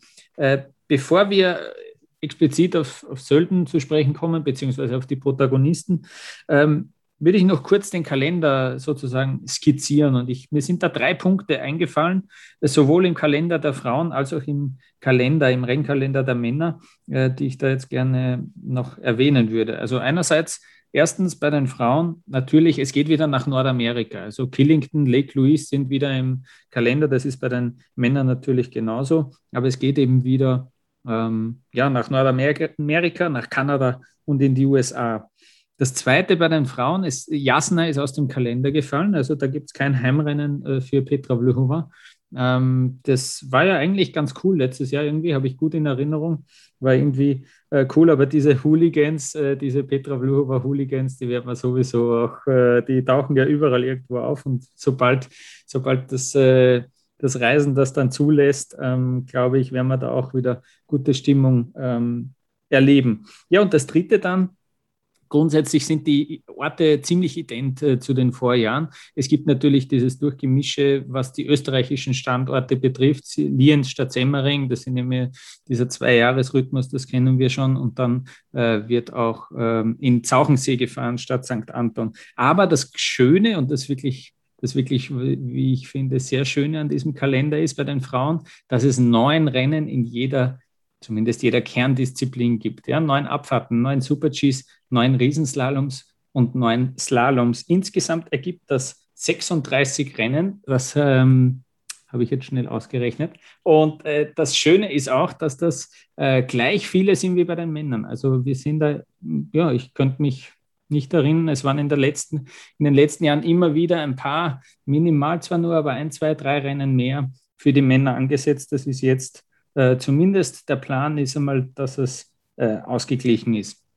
Bei den Männern im Kalender, ja, auch eben, wie gesagt, Nordamerika ist dabei kein Technikrennen. Also dieser Riesenslalom in Beaver Creek, den wir immer gesehen haben, der ist weggefallen. Es werden zwei Super Gs gefahren und dadurch, also das finde ich schon ganz gut, dass diese Techniker eben jetzt nicht, äh, zumindest für dieses eine Rennen, äh, dort drüber fliegen müssen. Äh, jetzt ist natürlich die Frage, vielleicht, vielleicht äh, macht dann der eine oder andere Riesenslalom-Fahrer diese zwei Super Gs mit, aber immerhin nicht schlecht, dass man da mal den Riesenslalom äh, rausgegeben hat, wenn es auch ein, ein, schönes Rennen war. Also es war schon immer äh, cool, dieser Riesensalom im Beaver Creek, aber das ist auch, kann ich mich noch genau erinnern, haben wir auch in diesem Podcast schon äh, kritisiert für dieses eine Rennen, dann nach Amerika zu fliegen, ist vielleicht, kann man sich überlegen. Ähm, zwei Orte sind rausgeflogen. Chamonix, interessant, da war jetzt irgendwie schon letztes Jahr dann auch wieder äh, zumindest mein Gefühl, dass man mit diesem Ort recht zufrieden war. Das ist rausgeflogen und Bansko ist auch einmal weg im Vergleich zum letzten Jahr. Und das dritte, der dritte Punkt, ja, in Kitzbühel ähm, kein Super-G angesetzt. Ja. Es, es, sollten wieder zwei Abfahrten gefahren werden und der klassische Slalom dann am Sonntag. Das ist so der Plan. Das sind die drei. Und ja, bei den Männern ist es nicht ganz ausgeglichen. Wir haben elf Abfahrten, sieben Super-Gs, acht Riesenslaloms und zehn Slaloms. Die FIS hat das aber trotzdem elegant gemacht in ihrem Kalenderdokument, hat dann die Speedrennen zusammen addiert, mit einer roten Farbe gekennzeichnet, 18 Speedrennen und 18 Technikrennen. Also da auch nochmal die Betonung darauf, das soll ausgeglichen sein und ja, das hoffentlich die Chancengleichheit erhöhen. Tobias, das war überfällig, was sagst du? Ähm, oder wir, können wir uns da jetzt wirklich ein bisschen mehr Spannung erwarten? Der Johannes hat es ja auch schon gesagt, vielleicht äh, haben dann auch Speed-Leute wieder, wieder mehr Chancen auf den Gesamtweltcup. Ja, haben ja die Athleten auch gefordert. Und mhm. um die geht es ja letztlich. Und wenn das so eindringlich von deren Seite kommuniziert wird, ist gut, dass da jetzt wirklich auch mal zu erkennen ist, dass man die Athleten wahrnimmt und dass man sie hört und dass wir tatsächlich eine Art Chancengleichheit schaffen. So, bei den Herren, okay, werden wir nachher noch drüber sprechen, ähm, dass es da extrem eng zugehen kann und dass dann genau diese Kalenderstreuung, also dass du nicht 9, 9, 9, 9 hast, wie bei den Damen, sondern dass das am Ende des Zünglein an der Waage sein kann, okay, aber wir bewegen uns da auf einem, in eine sehr, sehr gute Richtung und werden bei den Damen natürlich dann auch sehen, wie sich sowas bewährt. Und deswegen ein, wir äh, loben die FIS hier relativ selten, aber in diesem Fall muss ich sagen, ja. äh, guter, richtiger Schritt. Mhm. Ja, und du, äh, Lukas, du hast ja? natürlich äh, die absoluten Highlights im Kalender unterschlagen ein Parallelrennen in Lech Zürs ja, und ein genau. Team-Event zum Saisonabschluss. Also genau. Das ja. braucht es dann auch unbedingt. Alpine Kombination komplett draußen, wird aber bei den Olympischen Spielen in Peking gefahren. Gut, ja. jetzt äh, so schnell ist das Lob auch ein bisschen wieder dahin. Ähm, es sind Dinge, die ich nicht ganz verstehen kann. Bin ich nicht der Einzige? Ähm, Habe ich am Medientag auch mit den Athletinnen, Athleten äh, aus Deutschland drüber gesprochen machen wir an einer anderen Stelle. Lech Zürs ist ja in dann, ähm, ja, wir nehmen jetzt am Dienstag, den 19.10. auf, ist er dann in knapp drei Wochen. Da wird es auch noch eine kleine Vorschau geben. Da können wir das, glaube ich, nochmal genauer thematisieren. Ja, auf jeden Fall. Mir ist nur aufgefallen, der ÖSV, der hat das schon auch ein bisschen dann kritisiert. Da gibt es zum Beispiel dieses ÖSV-Skimagazin, das der Verband ausgibt. Da ist äh, dann schon nochmal ein, ein klarer Kommentar sozusagen dabei von Toni Giger, dem Sportdirektor, der das nicht ganz versteht, warum die FIS das jetzt eigentlich wieder äh, einen Schritt zurück macht und diese Parallelrennen ähm, ja so stiefmütterlich behandelt. Natürlich auch irgendwie wäre der, wär der ÖSV daran interessiert, dass dieses Rennen in Lech Zürs irgendwie so ein Auftakt auch noch ist für eine Saison, wo es dann ein paar dieser Rennen gibt. Ähm, die sind natürlich da dahinter, haben extra diesen Hang äh, errichtet. Ähm, muss man ja wirklich sagen, extra dafür, dass sie dann auch äh, dort einen Weltcup-Hang potenziell haben. in diesem, in diesem Luxusort äh, in Lech und Zürs. Äh, und jetzt sind sie da die einzigen, die dieses Rennen einmal austragen. Naja, wir werden das äh, beobachten. Gut, kommen wir, kommen wir wirklich jetzt zu den Protagonisten. Äh, Tobias, äh, du hast jetzt schon auch ähm, mit dem Johannes über diesen Medientag äh, gesprochen ähm, vom DSV. Wie, was ist dir da aufgefallen besonders? Wie ist so die Lage im DSV-Team? Ach, die Stimmung ist eigentlich ganz gut. Jetzt mal mit der Causa Dresden so ein bisschen ähm, davon abgesehen, ja, es freuen sich alle, sind, sind da guter Dinge, kommen natürlich mit viel Rückenwind, das die WM in Cortina natürlich mitgegeben hat. Äh, geht man dann in so einen Winter, in dem auch dieses Highlight ansteht. Und ja, ähm, klar gibt es natürlich Unterschiede, was Herren angeht, was Damen angeht, vor allen Dingen was dann äh, die Man- und Women-Power angeht.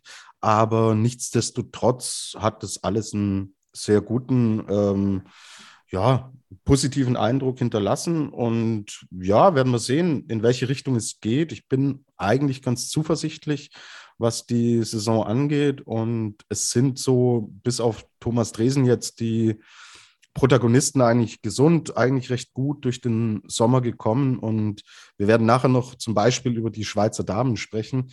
Da, äh, da, die hat es ja ordentlich erwischt jetzt in den letzten Wochen. Und davon ist der DSV mit dieser relativ kleinen Mannschaft doch verschont geblieben. Ähm, klar, jetzt über eine Speed-Saison, die dann erst Ende November beginnt oder auch über Slalom zum Beispiel zu sprechen, ist jetzt nicht der richtige Zeitpunkt. Das werden wir explizit auch noch tun. Deswegen, Lukas, würde ich gerne jetzt gezielt auf den Riesenslalom in Sölden mhm. auch eingehen. Und da, Idee, die, ja. ja, und da kurz die, die Situation schildern, wie sie ist. Also, es ist Dienstag. Ich weiß noch nicht genau, wer an den Start gehen wird. Bei den Herren ist es so, dass der DSV drei Startplätze hat. Und dass zwei Startplätze davon eigentlich fix sind, wenn jetzt nicht mehr, nichts mehr passiert.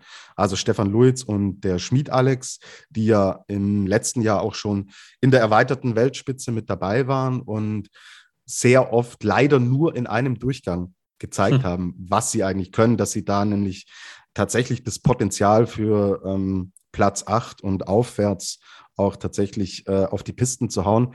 Ähm, wenn die im Endeffekt diese Konstanz finden, kann es da auch noch ein Stückchen höher gehen als jenseits der 15, wo sie im Riesenslalom-Wettbewerb gelandet sind. Wieso nenne ich Zahlen 8 und 15?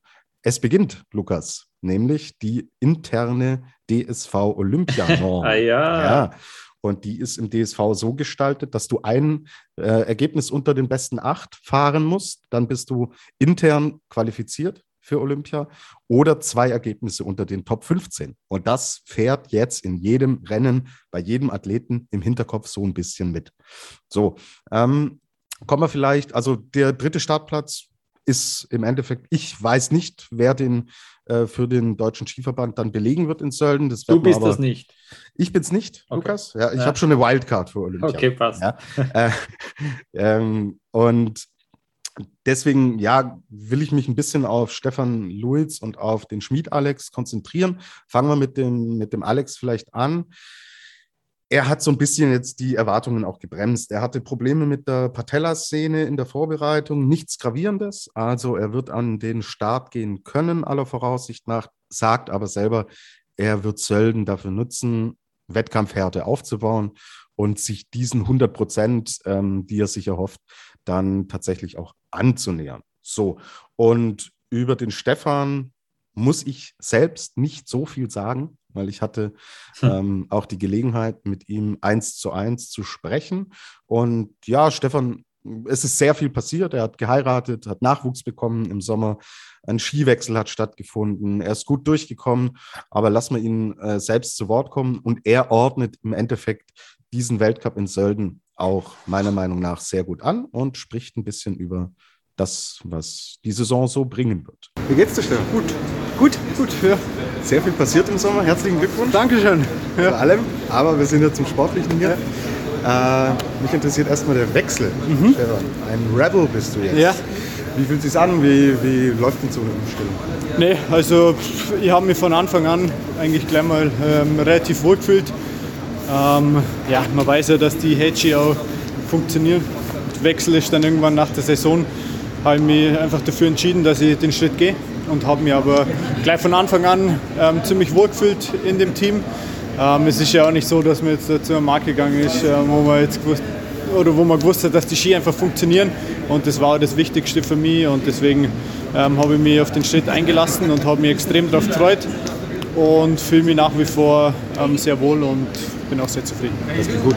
Ansonsten Sommertraining, Gesundheit, bist du gut durchgekommen soweit? Ja, also ich bin Ende von der letzten Saison ein bisschen mit Rückenschmerzen rausgegangen und da haben wir einfach versucht, den Sommer zu nutzen, um da einfach ähm, einen Weg zu finden, das in den Griff zum, zum kriegen und habe eine ganz gute Lösung gefunden und fühle mich körperlich ähm, gut und hat auf Ski auch immer sehr gut funktioniert und haben sehr gute Vorbereitungen gehabt, obwohl wir nicht nach Übersee konnten dieses Jahr, haben aber, denke ich, in der Schweiz und jetzt auch in Österreich ähm, sehr gute Trainingsbedingungen vorgefunden und ja, haben sehr gute Trainings schon, schon absolviert. Ja, gut, Österreich ist das Stichwort.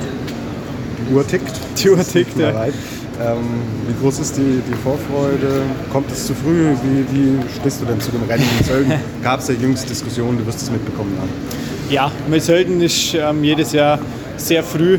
Ähm, ja, für mich, also meine persönliche Meinung ist, denke ich schon, dass alles ein bisschen früh kommt mit Sölden. Also jetzt nicht nur vom Rennkalender, sondern auch, wenn man jetzt die letzten Jahre auch immer vom Schnee her angeschaut hat, es dauert halt immer ein bisschen, bis der erste Schnee kommt und es ist immer ein bisschen eine Lotterie, ob jetzt Sölden funktioniert oder nicht vom Schnee. Aber ich muss sagen, dieses Jahr schaut sehr, sehr gut aus.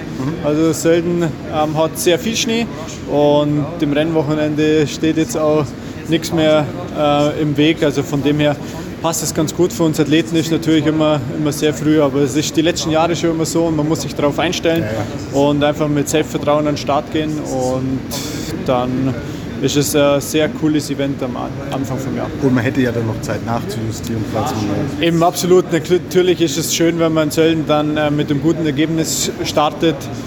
Und ja, es ist jedes Jahr das Gleiche, auch wenn es dann mal in die Hose gehen soll, weil nur irgendwas nicht so passt, dann hat man auf jeden Fall noch Zeit, da an Schräubchen zu drehen und da auf jeden Fall noch äh, Schritte zu machen. Okay, es geht dann weiter nach Lech Zürs. Ähm, wer dich in Parallelrennen sieht, es macht uns Spaß, dich ja. zu sehen.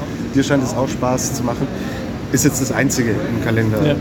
Ist eigentlich schade, oder? Dass diese Schraube scheinbar wieder leicht zurückgedreht wird. Wie ja. beurteilst du es denn? Ähm, ich persönlich mag den Parallelevent. Ähm, ich war immer recht erfolgreich bei diesem Format, beziehungsweise das deutsche Team ist ähm, recht erfolgreich bei diesem Format und ich fahre es gern, aber es muss, muss, halt auch alles zusammenpassen. Also ich finde, dass Lech und Alter Badia sind einfach Events, wo da alles passt. Da passt der Hang, da passt die Kurssetzung.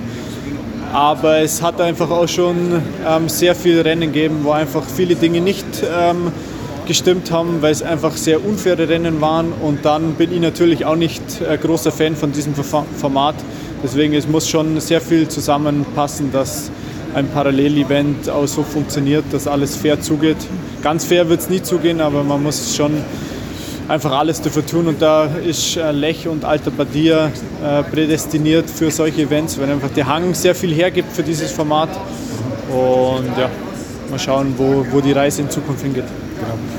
Jetzt äh, sprechen wir natürlich über Saisonziele. Ähm, es war bei dir jetzt ein bisschen der Trend, dass du am Anfang ein bisschen schwerer reingekommen bist, aber hinten raus dann auch die Ergebnisse ja. gepasst haben. Ähm, A, hat eine Aufarbeitung stattgefunden, woran sowas liegt? Und B, mit welchen Zielen gehst du denn dann jetzt in die Saison? Ähm, ja, ich muss wirklich sagen, die letzten zwei Jahre waren ähm, sehr schwer für mich. Ähm, speziell nach dieser einen Geschichte, wo wir jetzt auch nicht weiter drauf eingehen ähm, wollen. Aber da habe ich mir einfach ein bisschen schwer getan, wieder ähm, so mein altes Skifahren abzurufen beim Rennen und konnte es jetzt am Ende von der Saison immer ganz gut nochmal abrufen. Und das ähm, habe ich nur im Hinterkopf und werde einfach versuchen, da weiter dran zu arbeiten, dass ich einfach wieder dahin komme, wo ich auch mal, mal war. Das ist nicht viel, ich kann schnell Skifahren, aber das dann im Rennen abzurufen, das ist dann immer die andere Sache. Aber wir haben hart daran gearbeitet und ich bin zuversichtlich, dass ich da auch wieder Schritte nach vorne machen kann. Ist Olympia schon im Hinterkopf oder sogar im Vorderkopf? Ah, Im Vorderkopf auf jeden Fall nicht. Also das sind sehr viele Rennen, wo einfach ähm, wichtiger sind wie die Olympischen Spiele jetzt. Man muss sich auch erstmal qualifizieren für die Olympischen Spiele, aber klar, für einen Sportler ist, ist die Olympiade immer ein großes Ziel, aber für mich sind auf jeden Fall die Rennen davor ähm, wichtig oder genauso wichtig, wenn nicht sogar wichtiger jetzt wie erstmal die Olympischen Spiele. Das war also Stefan Lulz. Mache ich gleich einen Schwenk rüber zu den Damen. Ja, hm, Riesenslalom ist die große, große, große Problemzone im deutschen Skiverband. Also mit Kira Weidle, die im Speedbereich doch im Endeffekt alles abfängt. Und einer Lena Dürr, was ein bisschen auch untergegangen ist, hervorragende Slalom-Saison gefahren ist. Die sechste wurde in dieser Disziplinwertung. Mhm. Haben wir im Endeffekt drei von vier Kerndisziplinen gut besetzt, wenn Weidle und Dürr gesund bleiben. Also, mhm. sehr fragiles Gebilde. Reden wir dann explizit nochmal drüber. Kommen wir zum Riesenslalom. Boah, ich glaube, die beste war die Andrea Filser letzte Saison jenseits der 40 äh, was die Riesenslalom-Wertung angeht. Das ist schon echt ein, ein Kernproblem bei den Damen im deutschen Skiverband. Lena Dürr hat schon angekündigt, nein, sie wird in Sölden nicht fahren und der Riesenslalom spielt in ihrer Planung tatsächlich für diese Saison auch keine große Rolle. So, wie schaut es dann aus? Mai, es drückt sich dann natürlich auch in den Startplätzen aus. Wir reden hier von zwei Startplätzen, die die Damen im deutschen Skiverband haben. Das ist im Vergleich, wir kommen nachher auf Österreich, auf die Schweiz zu sprechen, absurd wenig. Aber Logo ist natürlich dem geschuldet, was äh, seit dem Rücktritt von Vicky Remsburg in der Disziplin oder auch schon zu Zeiten von Vicky, ja, da im Endeffekt auch im Unterbau passiert ist. Wie äh, schaut es da aus? Also Dienstag wissen wir noch nicht, wer an den Start gehen wird. Vier Damen sind in Sölden mit dabei und die fahren intern im Endeffekt aus, welche zwei ähm, dann letztlich an den Start gehen werden. Mit dabei sind Marlene Schmotz, Andrea Filzer, Jessica Hilzinger und Lisa Marie Leupitzberger. So, ja, ich würde mich freuen, wenn Marlene Schmotz ähm, nach ihren vielen Verletzungen zurückkommt. Sie hatte schon angedeutet, was sie eigentlich kann, wurde dann immer wieder zurückgeworfen. Das wäre vielleicht gerade eine Personalie, die uns im Riesenslalom zumindest wieder in Regionen befördern würde, wo es dann Punkte gibt oder dass wir auch zwei Durchgänge sehen. Da verspreche ich mir relativ viel davon. Andrea Filser, ja, sie hat auch auf Medientag einen guten Eindruck gemacht, auch war sehr optimistisch, sehr gut, gut gelaunt mit ihrer ähm, Medaille, die sie im Team-Event in Cortina auch geholt hat. Hat sie selber auch gesagt, so, hey, cool, gib mir, gib mir einen Push und ähm, hat mich auf jeden Fall weitergebracht, auch was das Selbstverständnis angeht. Und das sind jetzt mal so zwei Namen. Ähm, klar, ich gönne den anderen natürlich auch, dass sie erfolgreich sind. Und wenn sie besser sind, sollen sie fahren. Aber wenn ich so sagen würde, hey, ähm, wenn was aufgehen sollte, dann wären es schon die beiden, die ich da gerne sehen würde. Aufgrund der grundlegenden Voraussetzungen. Wie sind denn, Lukas, die Voraussetzungen im österreichischen Skiverband. Ihr habt so ein paar mehr Startplätze, glaube ich, insgesamt. Ja, ja, genau, so ist es. Also da sind wir äh, ja, knapp dran am zweistelligen Bereich oder im zweistelligen Bereich. Ich möchte beginnen mit, ähm, mit einem Mann, der sehr gehypt wird aus meiner Sicht derzeit. Das ist der Marco Schwarz. Äh, natürlich zu Recht, der hat die Slalomkugel gewonnen, hat eine Medaille im Riesenslalom gewonnen bei der WM in Cortina und er galt schon in der Vergangenheit so ein bisschen als der, der am ehesten der Kandidat ist für den Gesamtweltcup auch, weil er eben auch einfach der, der kompletteste Techniker irgendwie ist, sehr konstant, irgendwie so das heißeste Eisen für diese große Kristallkugel. Naja, und diese Rolle hat er ja nur noch befeuert und das durch ein einziges Rennen, nämlich durch diese Kombination bei der WM, wo er diesen Super-G hervorragend gefahren ist. Und da ist irgendwie so auch rausgekommen, okay, der könnte ja auch wirklich Super-G fahren, richtig gut.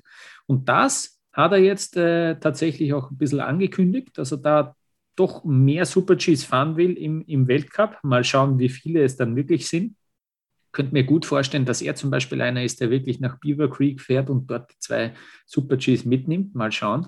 Ähm, Jetzt ist dann die Frage, die große Frage, die sich bei ihm stellt vor dieser Saison, hat er dann wirklich das Potenzial, in zweieinhalb Disziplinen äh, zu fahren? Also die, die, halbe Disziplin, nämlich noch diesen Super-G dazu. Und ähm, ja, ob er da im Riesensalm auch doch bisschen öfter in Richtung Podest fahren kann. Dass er im Slalom gut ist, äh, wissen wir. Der Slalom ist auch so eng, da sind so viele Top-Athleten dabei, da haben wir so viele verschiedene Saisonsieger gesehen. ich denke mal, dass ihm da so viele auch Punkte dann wegnehmen werden. Ich bin gespannt, aber das äh, irgendwie so meine persönliche Kopfrechnung jetzt. Ähm, das ist so irgendwie die große, große Frage vor dieser Saison. Marco Schwarz selber, ein sehr ruhiger, aufgeräumter Typ, äh, drückt vielleicht ein bisschen auf die Bremse, den bringt nicht so schnell irgendwas aus der Fassung, hat sie auch jetzt äh, sehr ruhig gegeben. Ich war bei einem Medientermin in Wien. Ähm, ja, schauen wir mal, dann wissen wir es mehr. So, so ist immer so die Standard, äh, die Standard ja, Herangehensweise von ihm zu dieser Saison. Also der lässt sich da sehr wenig auch entlocken, außer dass er eben vielleicht hin und wieder Super G fahren wird. Ja, und dann, ähm, also der ist natürlich in Sölden am Start und dann schaue ich eben, konzentriere ich mich jetzt auch auf dieses Team, das in Sölden startet. Äh, Stefan Brennsteiner zum Beispiel am Schluss der vergangenen Saison wirklich immer besser in Fahrt gekommen, aufs Podest gefahren, äh, irrsinnig emotionale Auftritte dann auch im Fernsehen, äh, die Freude war riesengroß. Was ich gar nicht mitbekommen habe bei ihm, der hat dazwischen einmal jetzt ein Physiotherapiestudium begonnen weil er irgendwie sich dann schon überlegt hat, naja, das, das mit dem Skifahren, das, ist, das läuft nicht so gut, wie er sich das vorstellt. Und er muss irgendwie äh, ja, sich Alternative überlegen und hat das anscheinend parallel äh, schon begonnen gehabt. Und so offen, wie er das jetzt auch zugegeben hat, habe ich das noch nicht gehört. Und äh, vielleicht hat das dann auch irgendwie ihn beruhigt, dann während den Rennen, dass er eben im, im, in der Hinterhand eine andere Option hätte. Also ich bin gespannt, ob er da diese Form von, von der vergangenen Saison dann mitnehmen kann. Ähm, dann natürlich ein großer Name, Manuel Feller, steht auch am Start in Sölden. Der hat für mich, was ich jetzt so mitbekommen und gehört habe, gar nicht so zuversichtlich gewirkt. Äh, ich bin sehr gespannt, wie er damit umgeht. Grundsätzlich letztes Jahr dann Rennen gewonnen, auch da sehr emotional gewesen. Auf einmal war er im roten Trikot im Slalom-Weltcup. Ähm, ja, da geht es auch darum, dass er dann vielleicht auch in der zweiten Disziplin, im Riesenslalom, ähm, nicht immer dann ja, der beste Österreicher auf Platz 15 wird, sondern vielleicht dann auch äh, in die Top 10 reinfahrt, sehr regelmäßig. Bin gespannt, ob er sich da, ob er sich da verbessern kann, ob er da den nächsten Schritt machen kann. Ja, und dann, wer, wer steht da noch am Start? Roland Leitinger zum Beispiel steht, dabei, steht am Start in Sölden. Matthias Meyer fährt, ja, da erinnern wir uns, irrsinnige Podestserie letztes Jahr gehabt in, in Speed-Disziplinen, also sehr konstant dort. Und ich sage es ja nur, also wenn der das wiederholen kann, und dann vielleicht im Riesenslalom ein bisschen besser punktet, ja, dann muss er natürlich schon noch einen deutlichen Schritt machen. Aber wir haben es auch gesehen bei Kilde zum Beispiel, ja, der in der Vergangenheit auch ähm, über die Speedrennen gekommen ist und dann im Riesenslalom fett gepunktet hat. Also ich will es nur sagen, ich will es nur gesagt haben, falls man da dann, im, äh, falls er eine Rolle spielt im Gesamtweltcup. Ähm, interessanterweise fährt Vincent Kriechmeier nicht, da hat man jetzt gar nicht so wirklich gehört, warum eigentlich. Der hat sich das angeschaut, hat den Sölden trainiert an, äh, und hat sich dann eben gesagt, dass es äh, wenig Sinn macht, äh, ohne, ohne allzu viel äh, eine Begründung abzuliefern frisch gekürter Sportler des Jahres in Österreich. Ich war bei dieser, bei dieser äh, ja, Gala, bei dieser Verleihung dort dabei und äh, ist nicht schöner Moment für, für mich persönlich, muss ich sagen, weil dort Hermann Mayer für sein Lebenswerk äh, sozusagen ähm, geehrt wurde. Das war, es wurde gekrönt zum goldensten Moment in der Sportgeschichte Österreichs, diese Geschichte in Nagano, sein Sturz und dann drei Tage später die Goldmedaille und dann ist er Doppel-Olympiasieger dort gewonnen, äh, geworden. Hast, du, hast du deinen Schulranzen äh, unterschreiben lassen, Lukas? leider, leider nein, ich habe ihn nicht dabei gehabt. Äh, die Schultasche ist, ist daheim geblieben. Ich war selber überrascht, dass er dort war. Aber schon irgendwie, puh, der macht das ziemlich gut. Dann äh, hat immer einen Scherz äh, auf den Lippen, muss man schon sagen. Er hatte dann auch Tränen in den Augen, er war gerührt, die ganze Halle ist gestanden, Standing Ovations, das war ein sehr cooler Moment für ihn. Und wie er dann auch damit umgegangen ist, scherzt ein bisschen über sich selber, dass er, dass er generell immer schnell äh, Tränen in den Augen hat und so. Also es war echt ein, ein cooler und charismatischer Auftritt von Hermann Mayer. Aber das, muss man sagen, ist in der Vergangenheit und wir wollen ein bisschen ja, über die Gegenwart und über die Zukunft reden. Äh, ich habe vorhin gesagt, dass äh, Marco Schwarz gehypt wird bei den Männern. Bei den Frauen ist das ein bisschen natürlich äh, diese Erwartungshaltung bei Katharina Liensberger vorhanden. Ähm, sie ist ja eine, die nicht unbedingt davon profitiert, dass jetzt vor allem bei den Frauen wirklich neun Rennen pro Disziplin gefahren werden. Sie muss ja dann auch ein bisschen ähm, daran arbeiten. Ähm, sie hat zwar schon mal auch nach der WM dann erwähnt, dass sie vielleicht auch den Super-G in Zukunft dazu nehmen müsste, aber das würde, das würde eigentlich noch zu früh kommen. Sie muss irgendwie schauen, dass sie, dass sie ähm, Slalom und Riesenslalom wirklich, ähm, ja, dass sie im Slalom, äh, Riesenslalom auch so stark wird wie im Slalom eigentlich. Ja? Da ist sie ja wirklich, also diese, diese WM-Fahrt im Slalom habe ich noch in, im Kopf, wie sie da das Feld dominiert hat, ist schon sensationell gewesen eigentlich. Ähm, bin sehr gespannt, wie sie da in diesem Jahr danach jetzt geht. Ähm, kann mir natürlich gut vorstellen, dass das im Slalom nach wie vor sehr gut funktionieren wird. Und ich bin, ja, ich bin generell sehr gespannt äh, auf, auf ihre Saison. Und dann äh, in Sölden, wer steht dann noch am Start? Ja, grundsätzlich ganz gute Namen. Stefanie Brunner, Katharina Truppe, eine Ramona Siebenhofer oder eine Franziska Kritsch, von der ich, die ich irgendwie fast noch am aufregendsten und spektakulärsten finde. Die redet auch immer sehr frei, irgendwie kommt mir vor und bin gespannt, wenn die mal eine, eine Saison ohne, ohne Verletzungen hinlegt, was dann bei ihr möglich wird. Und ich hoffe, ich hoffe, das sehen wir in diesem Jahr hm, bin gespannt, ob sie da äh, einen Schritt nach vorne machen kann. Und ich beende da sozusagen diesen Blick auf das ÖSV-Team mit einem Blick auf eine Speedfahrerin, die gar nichts mit Sölden zu tun hat, aber Niki Schmidhofer ist zurück auf der Piste. Sie trainiert wieder, sie fährt wieder ein paar Schwünge. Das Ganze viel schneller als erwartet. Wir haben ja noch diesen, diesen unglaublichen Crash von ihr äh, im, im Kopf, wo sie plötzlich hinter der Leitplanke gelandet ist. Ähm, die hat ordentlich geschuftet an ihrem Comeback, ist dann noch mehrmals operiert worden. Die ist natürlich jetzt irrsinnig erleichtert und äh, hat auch ein bisschen zugegeben, dass sie sich eigentlich unsicher war, ob das überhaupt wieder gehen wird. Natürlich zweifelt man dann dran, ob das überhaupt wieder möglich ist, dass sie wieder zumindest Skifahren gehen kann, äh, schmerzfrei und, und in Ruhe mal frei fahren kann. Und jetzt natürlich die Frage für diesen Winter, für diesen Winter äh, schafft sie es auch wieder Rennen zu fahren. Äh, es wäre eine Wahnsinnsgeschichte, glaube ich, ähm, mit nach diesem Sturz zurückzukommen.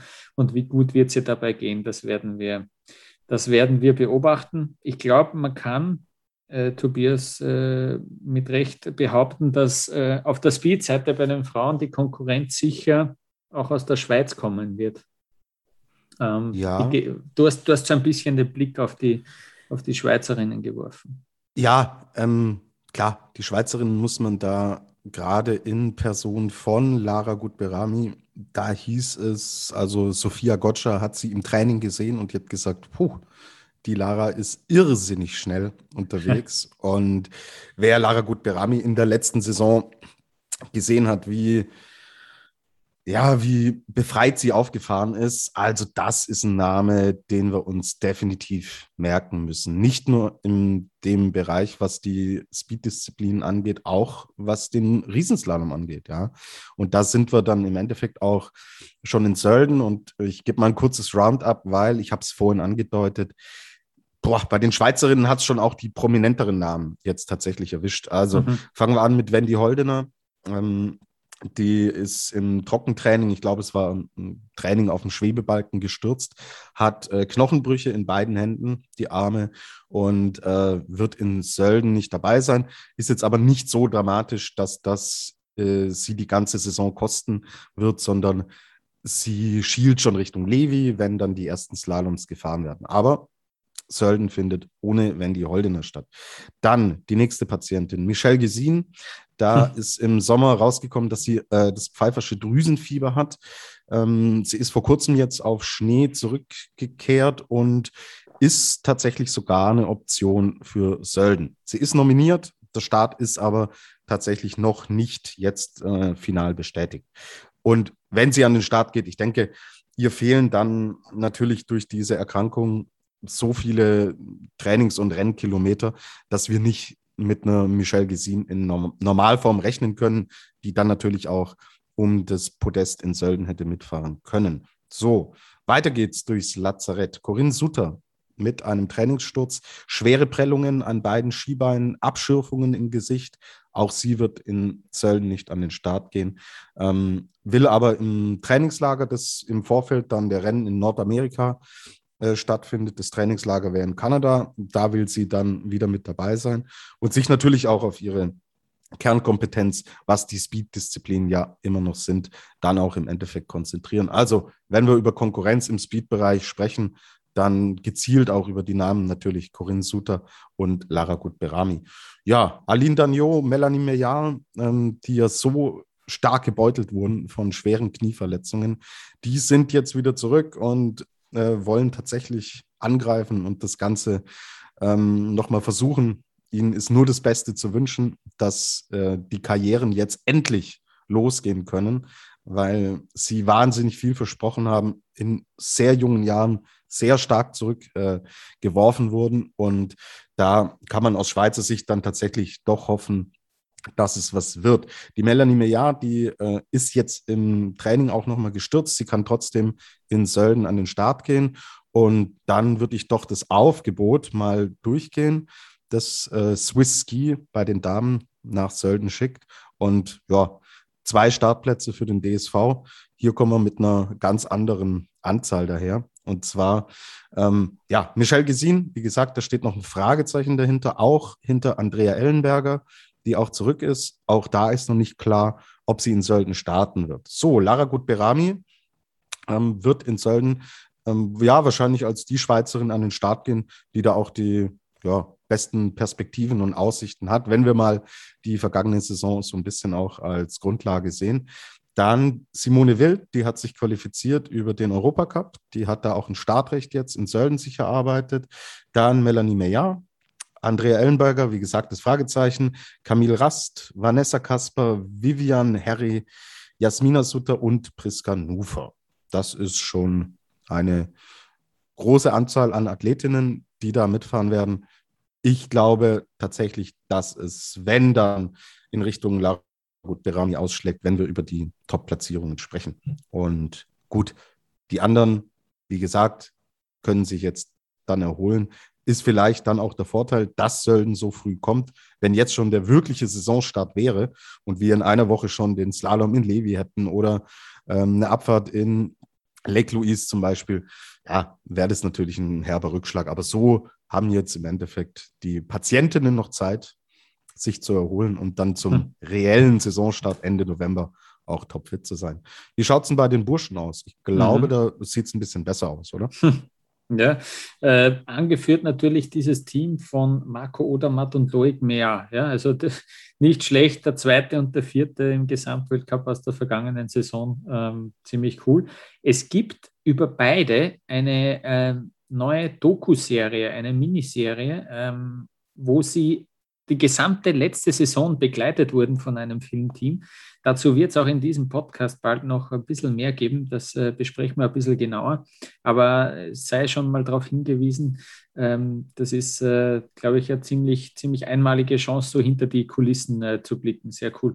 Von Marco Odermatt habe ich folgendes Zitat aufgeschnappt. Ja. Äh, ich habe auch gar, also sinngemäß, ich habe auch gar keine Schmerzen derzeit im Training. Nur im Juli hat es einmal im mehrfach operierten Knie äh, gezwickt. Also da sieht man schon, wie wie krank eigentlich dieser Sport ist oder wie, wie sehr die sich am Limit bewegen, wenn sie sagen, na, mir geht's gut und ich habe sogar gar keine Schmerzen. Äh, ja, also das ist äh, anscheinend nicht der Normalzustand bei vielen äh, Läufern und Läuferinnen, auch nicht bei so einem Jungen wie Marco Odermatt.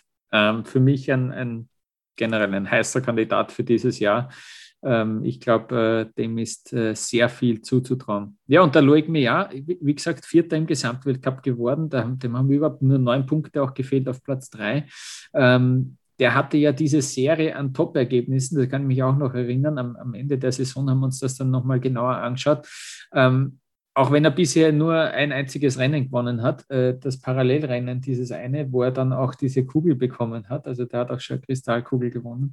Ähm, da muss halt jetzt auch noch sozusagen der nächste Schritt kommen. Äh, wenn, wenn der da auch noch mal besser werden will, Wahnsinn eigentlich, dass man Vierter wird dann im Gesamtweltcup auch, wie konstant der da gefahren wird, äh, ist in der Vergangenheit und äh, ja, sicher auch einer der, der besten Schwünge, vor allem im Riesenslalom, zählt er für mich auch zur, zur Topspitze.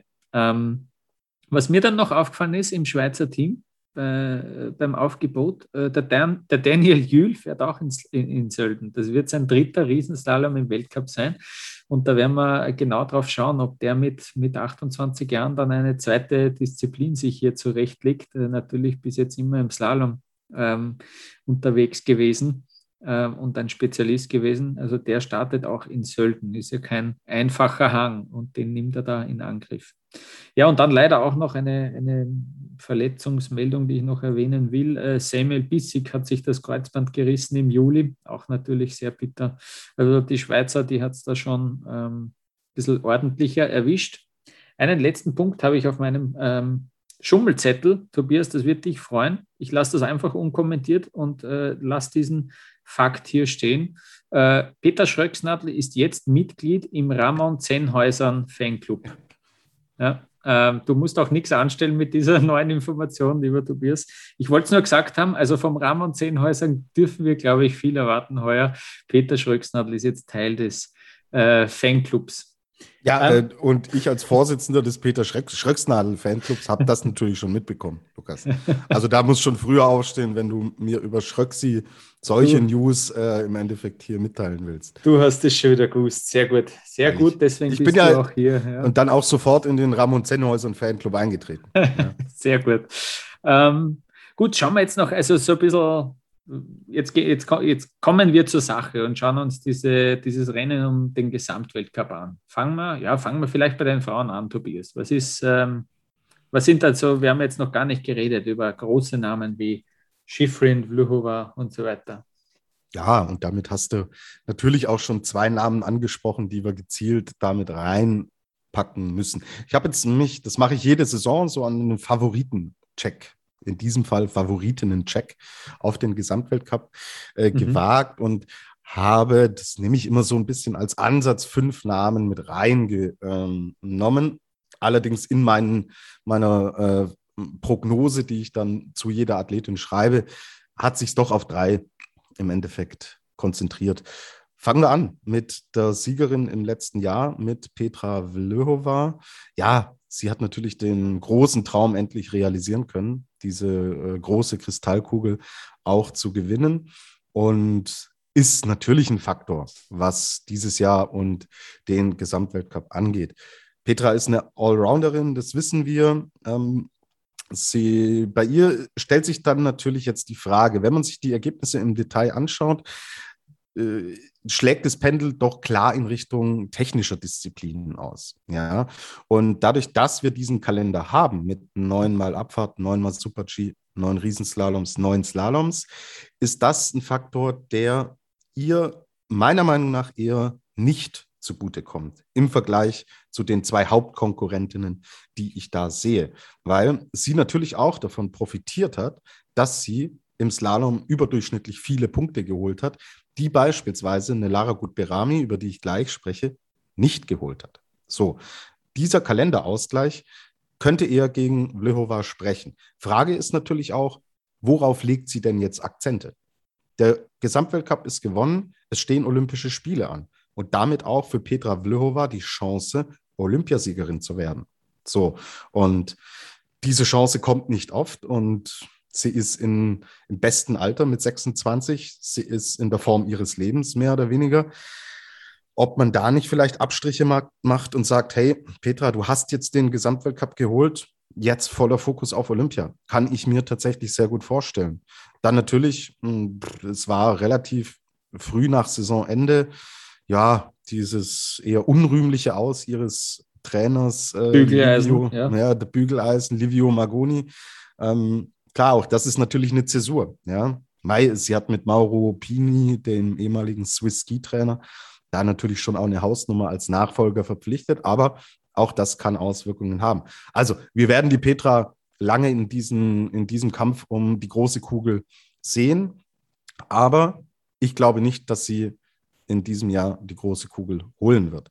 Kommen wir zu Lara Gut-Berami. Bei ihr ist genau der gegenteilige Effekt der Fall. Der ausgeglichene Kalender spricht eher für sie. Sie ist bärenstark in der Abfahrt, im Super-G eine Klasse für sich, hat sie auch die kleine Kugel geholt.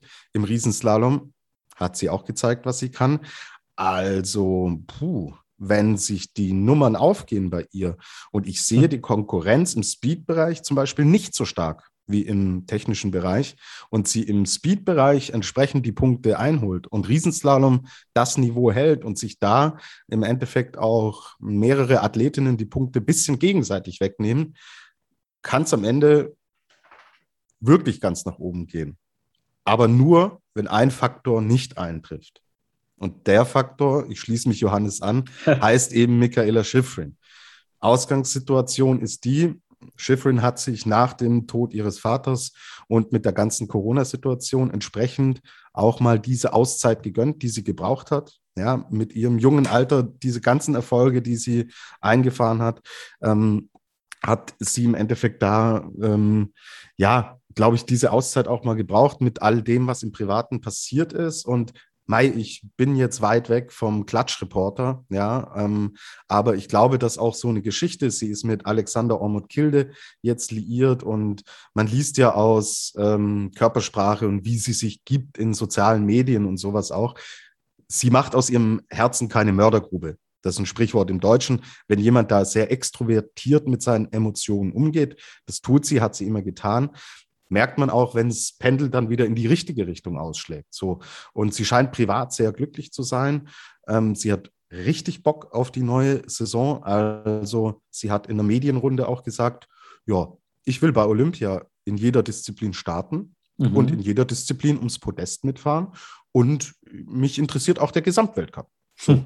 Und wenn Michaela Schifrin das so sagt und so kommuniziert, sind wir, glaube ich, jetzt an dem Punkt, an dem sie auch komplett aufgeräumt ist und sie mega motiviert ist. Und hey, sie ist eine halbe Saison mehr oder weniger gefahren letztes Jahr und war trotzdem ganz vorne mit dabei, wenn es um einen Gesamtweltcup-Sieg äh, geht. Also wenn sie voll fährt, sie hat halt neun Slaloms, die hat Lara Gutberami nicht. Und hm. sie ist so eine gute Slalomfahrerin, dass sie da so viele Punkte holen wird, da wird es für die Lara Gutberami schwer. Und wenn Schifrin Bock äh, auf Speed-Disziplinen hat, ist sie da schneller als äh, Vlhova, wird dort deutlich mehr Punkte machen. Ja, und dann ist es keine gewagte Prognose, aber das Rechenzentrum Ruf hat ausgerechnet, Pet, äh, Michaela Schifrin wird das Ding gewinnen. Wird, eine, glaube ich, eine knappere Geschichte. Sie hat es ja oft mit äh, 84.000 Punkten Vorsprung geholt. Das wird man nicht sehen dieses mhm. Jahr, aber sie wird sich durchsetzen und ja, dahinter wird es eine spannende Geschichte. Michelle Gesin hätte ich auch noch mit dabei gehabt. Ich glaube, mhm. ihr fehlen jetzt einfach dann tatsächlich Trainingskilometer und die Konkurrenz ist extrem stark. Ich hatte eine Marta Bassino auch noch mit aufgeführt. Ich bin gespannt, ob sie sich im Speed-Bereich weiterentwickelt. Ihr geht natürlich das Slalom auch total ab. Also perspektivisch, wenn sie das irgendwann mal gewinnen will, ähm, muss da mehr kommen. Eine Federica Brignone hat mich ja fast schon enttäuscht letztes Jahr, letzte Saison. Ähm, jetzt nicht persönlich, aber was sie an Leistungen gezeigt hat, ja, dass ich glaube, ähm, die werden da keine Rolle spielen. Es wird ein Dreikampf, der meiner Meinung nach Richtung Schiffeln ausgeht. Wie schaut es bei hm. den Männern aus? Ich habe unser Tippspiel jetzt schon vorweggenommen, Lukas, ja. aber machen wir erstmal die Herren und am Ende geben wir dann unsere Tipps noch weiter ab. Sehr gut. Ähm, ja, ich beginne beim Besten, was der Skisport äh, im letzten Jahr zu bieten hatte, beim äh, Panther, bei Alexis Pointureau.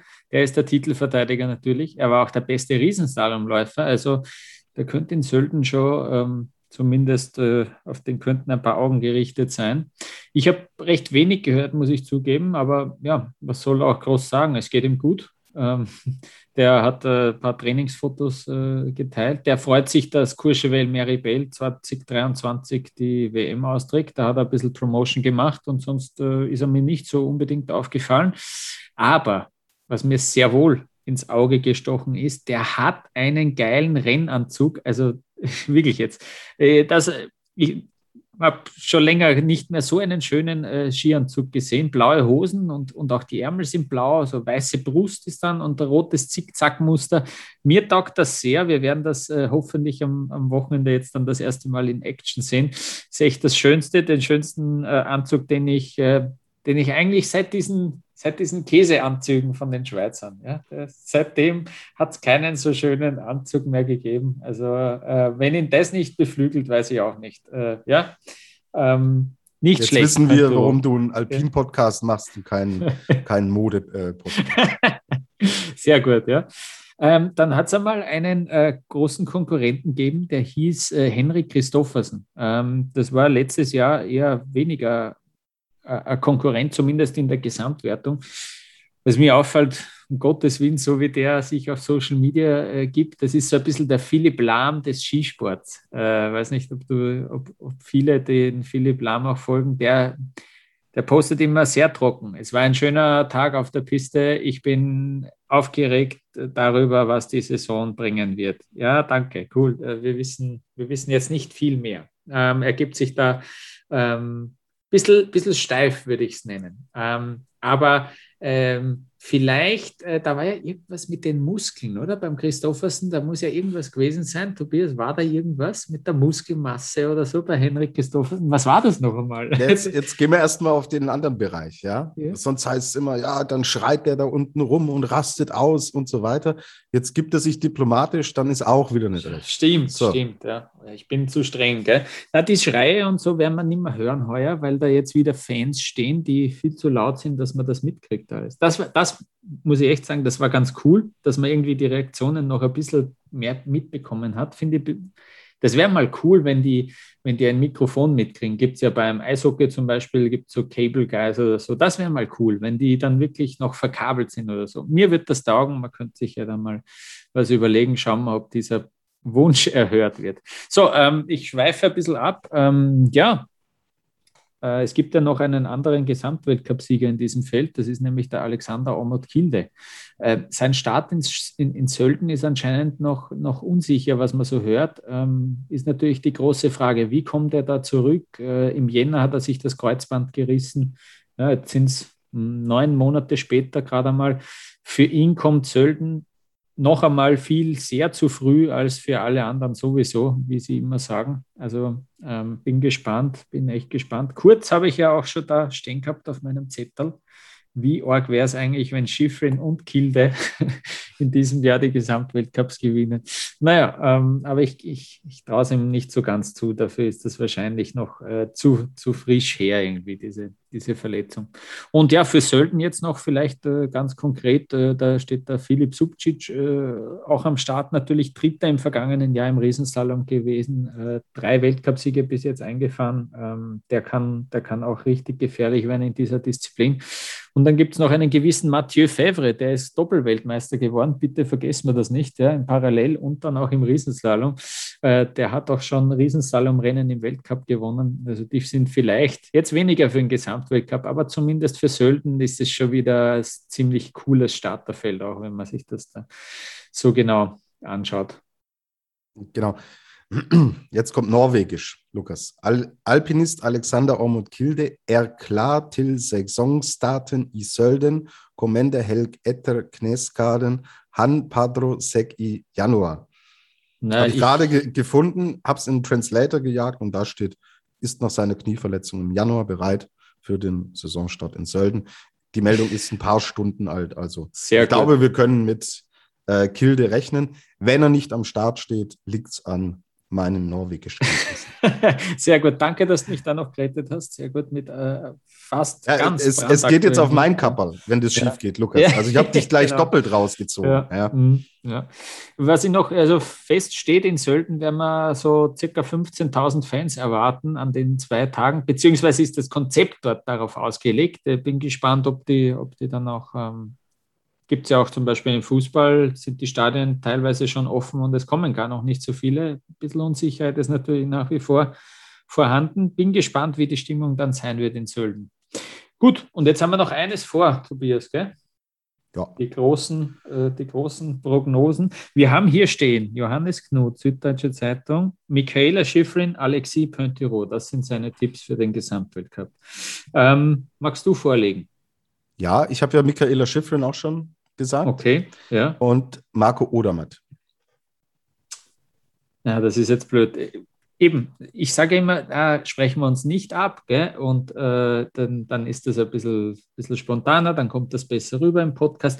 Nur der Fall dann, dass wir beide dasselbe haben, ist natürlich sehr, sehr blöd. Also ja, aber super ich, Fahrt. Ja. Ich, ich, ich komme ja noch mit meinen äh, Riesenslalom-Tipps. Und ah, dieses ja. Jahr, wir werden es nicht vergessen, tippen wir dann natürlich auch die anderen äh, Weltcups. Ja, mh, also genau, genau. Lukas, du hast eine Chance, mich zu schlagen dieses Jahr. Okay, dann äh, pass auf, dann sage ich Michaela Schifrin, ja, und dann sage ich bei den Herren Marco Schwarz, weißt du warum? Weil dann beide dieselben Initialen haben. MS und MS gewinnen den Gesamtweltcup. Das ist mir jetzt noch spontan eingefallen, damit wir nicht beide dasselbe haben. Ich sage, Marco Schwarz gewinnt den Gesamtweltcup. Ja. Da, da, da, da komme ich nach Wien und gebe alles. Sehr gut. Okay, und ähm, wir tippen jetzt auch noch, ähm, weil die Saison mit einem Riesenslalom losgeht, die Riesenslalom-Wertungen. Äh, diesmal fange ich an, okay? Mhm. Ähm, ich sage, äh, sag, Alexis Pointerot gewinnt den Riesenslalom-Weltcup und äh, bei den Frauen macht es ähm,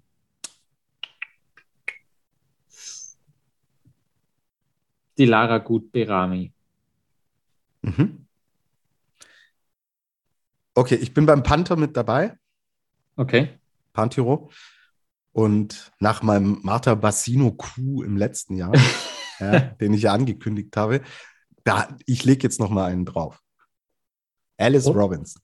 Uh, gefällt mir natürlich sehr gut. Gefällt mir sehr gut, die, der Tipp, ja. Ah, würde ich gern sehen. Ja, bin, ich schwärme ja immer von ihrem Fahrstil, es ist, es ist Weltklasse. Das wäre echt cool. Ja, irgendwie, das wäre echt cool. Okay, Alexis Pöntero, Alice, Alice Robinson. Sehr gut. Na gut, wir haben unsere Tipps abgegeben, wir haben uns weit aus dem Fenster gelehnt und jetzt, äh, jetzt äh, die FIS ist zufrieden, äh, glaube ich. Jetzt können Sie auch dann den Startschuss geben mit unseren Tipps. Ähm, ähm, auf die haben Sie sicher schon gewartet. Äh, ja, am Samstag geht's los. Samstag äh, ist das Rennen der Frauen, Sonntag das Rennen der Männer. Wir freuen uns irrsinnig. Äh, dann geht es dahin. Wir werden diesen, diese Saison natürlich wieder in diesem Podcast äh, begleiten, werden auch versuchen, hin und wieder äh, spannende GesprächspartnerInnen hier einzuladen. Und dann reden wir wieder über den Skiweltcup. Genau, geht mal als Service vielleicht noch die Uhrzeiten durch. Sehr gut. Wir haben, wie gesagt, am Samstag die Damen. Erster Durchgang ist auf 10 Uhr angesetzt, zweiter Durchgang 13.15 Uhr und die Herren am Sonntag, den 24. Erster Durchgang ebenfalls 10 Uhr, zweiter Durchgang 13.30 Uhr. Bonusfrage: Ist nicht Zeitumstellung am, am Sonntag? Ich glaube Nein. in einer Woche. Ah, nein, am 31. sehe ich gerade, ja. Okay, also ähm, sind das auch wirklich die echten Zeiten, ja. Keine Zeitumstellung diesmal. Sehr gut. Danke für diesen Service. Danke euch allen hier fürs Zuhören. Ähm, wir freuen uns, wir freuen uns sehr auf diese Saison und freuen uns natürlich auch, wenn ihr uns Feedback gebt, wenn ihr uns vielleicht auf Social Media äh, folgen könnt, wenn ihr uns abonniert, wenn ihr uns weiterempfehlen wird, das wäre überhaupt der absolute Hammer. Äh, freuen wir uns immer sehr. Auf Après-Ski-Podcast zusammengeschrieben könnt ihr uns folgen auf Twitter, auf Facebook und auf Instagram. Wir freuen uns auf diese Saison. Ich hoffe, ihr auch. Bis bald.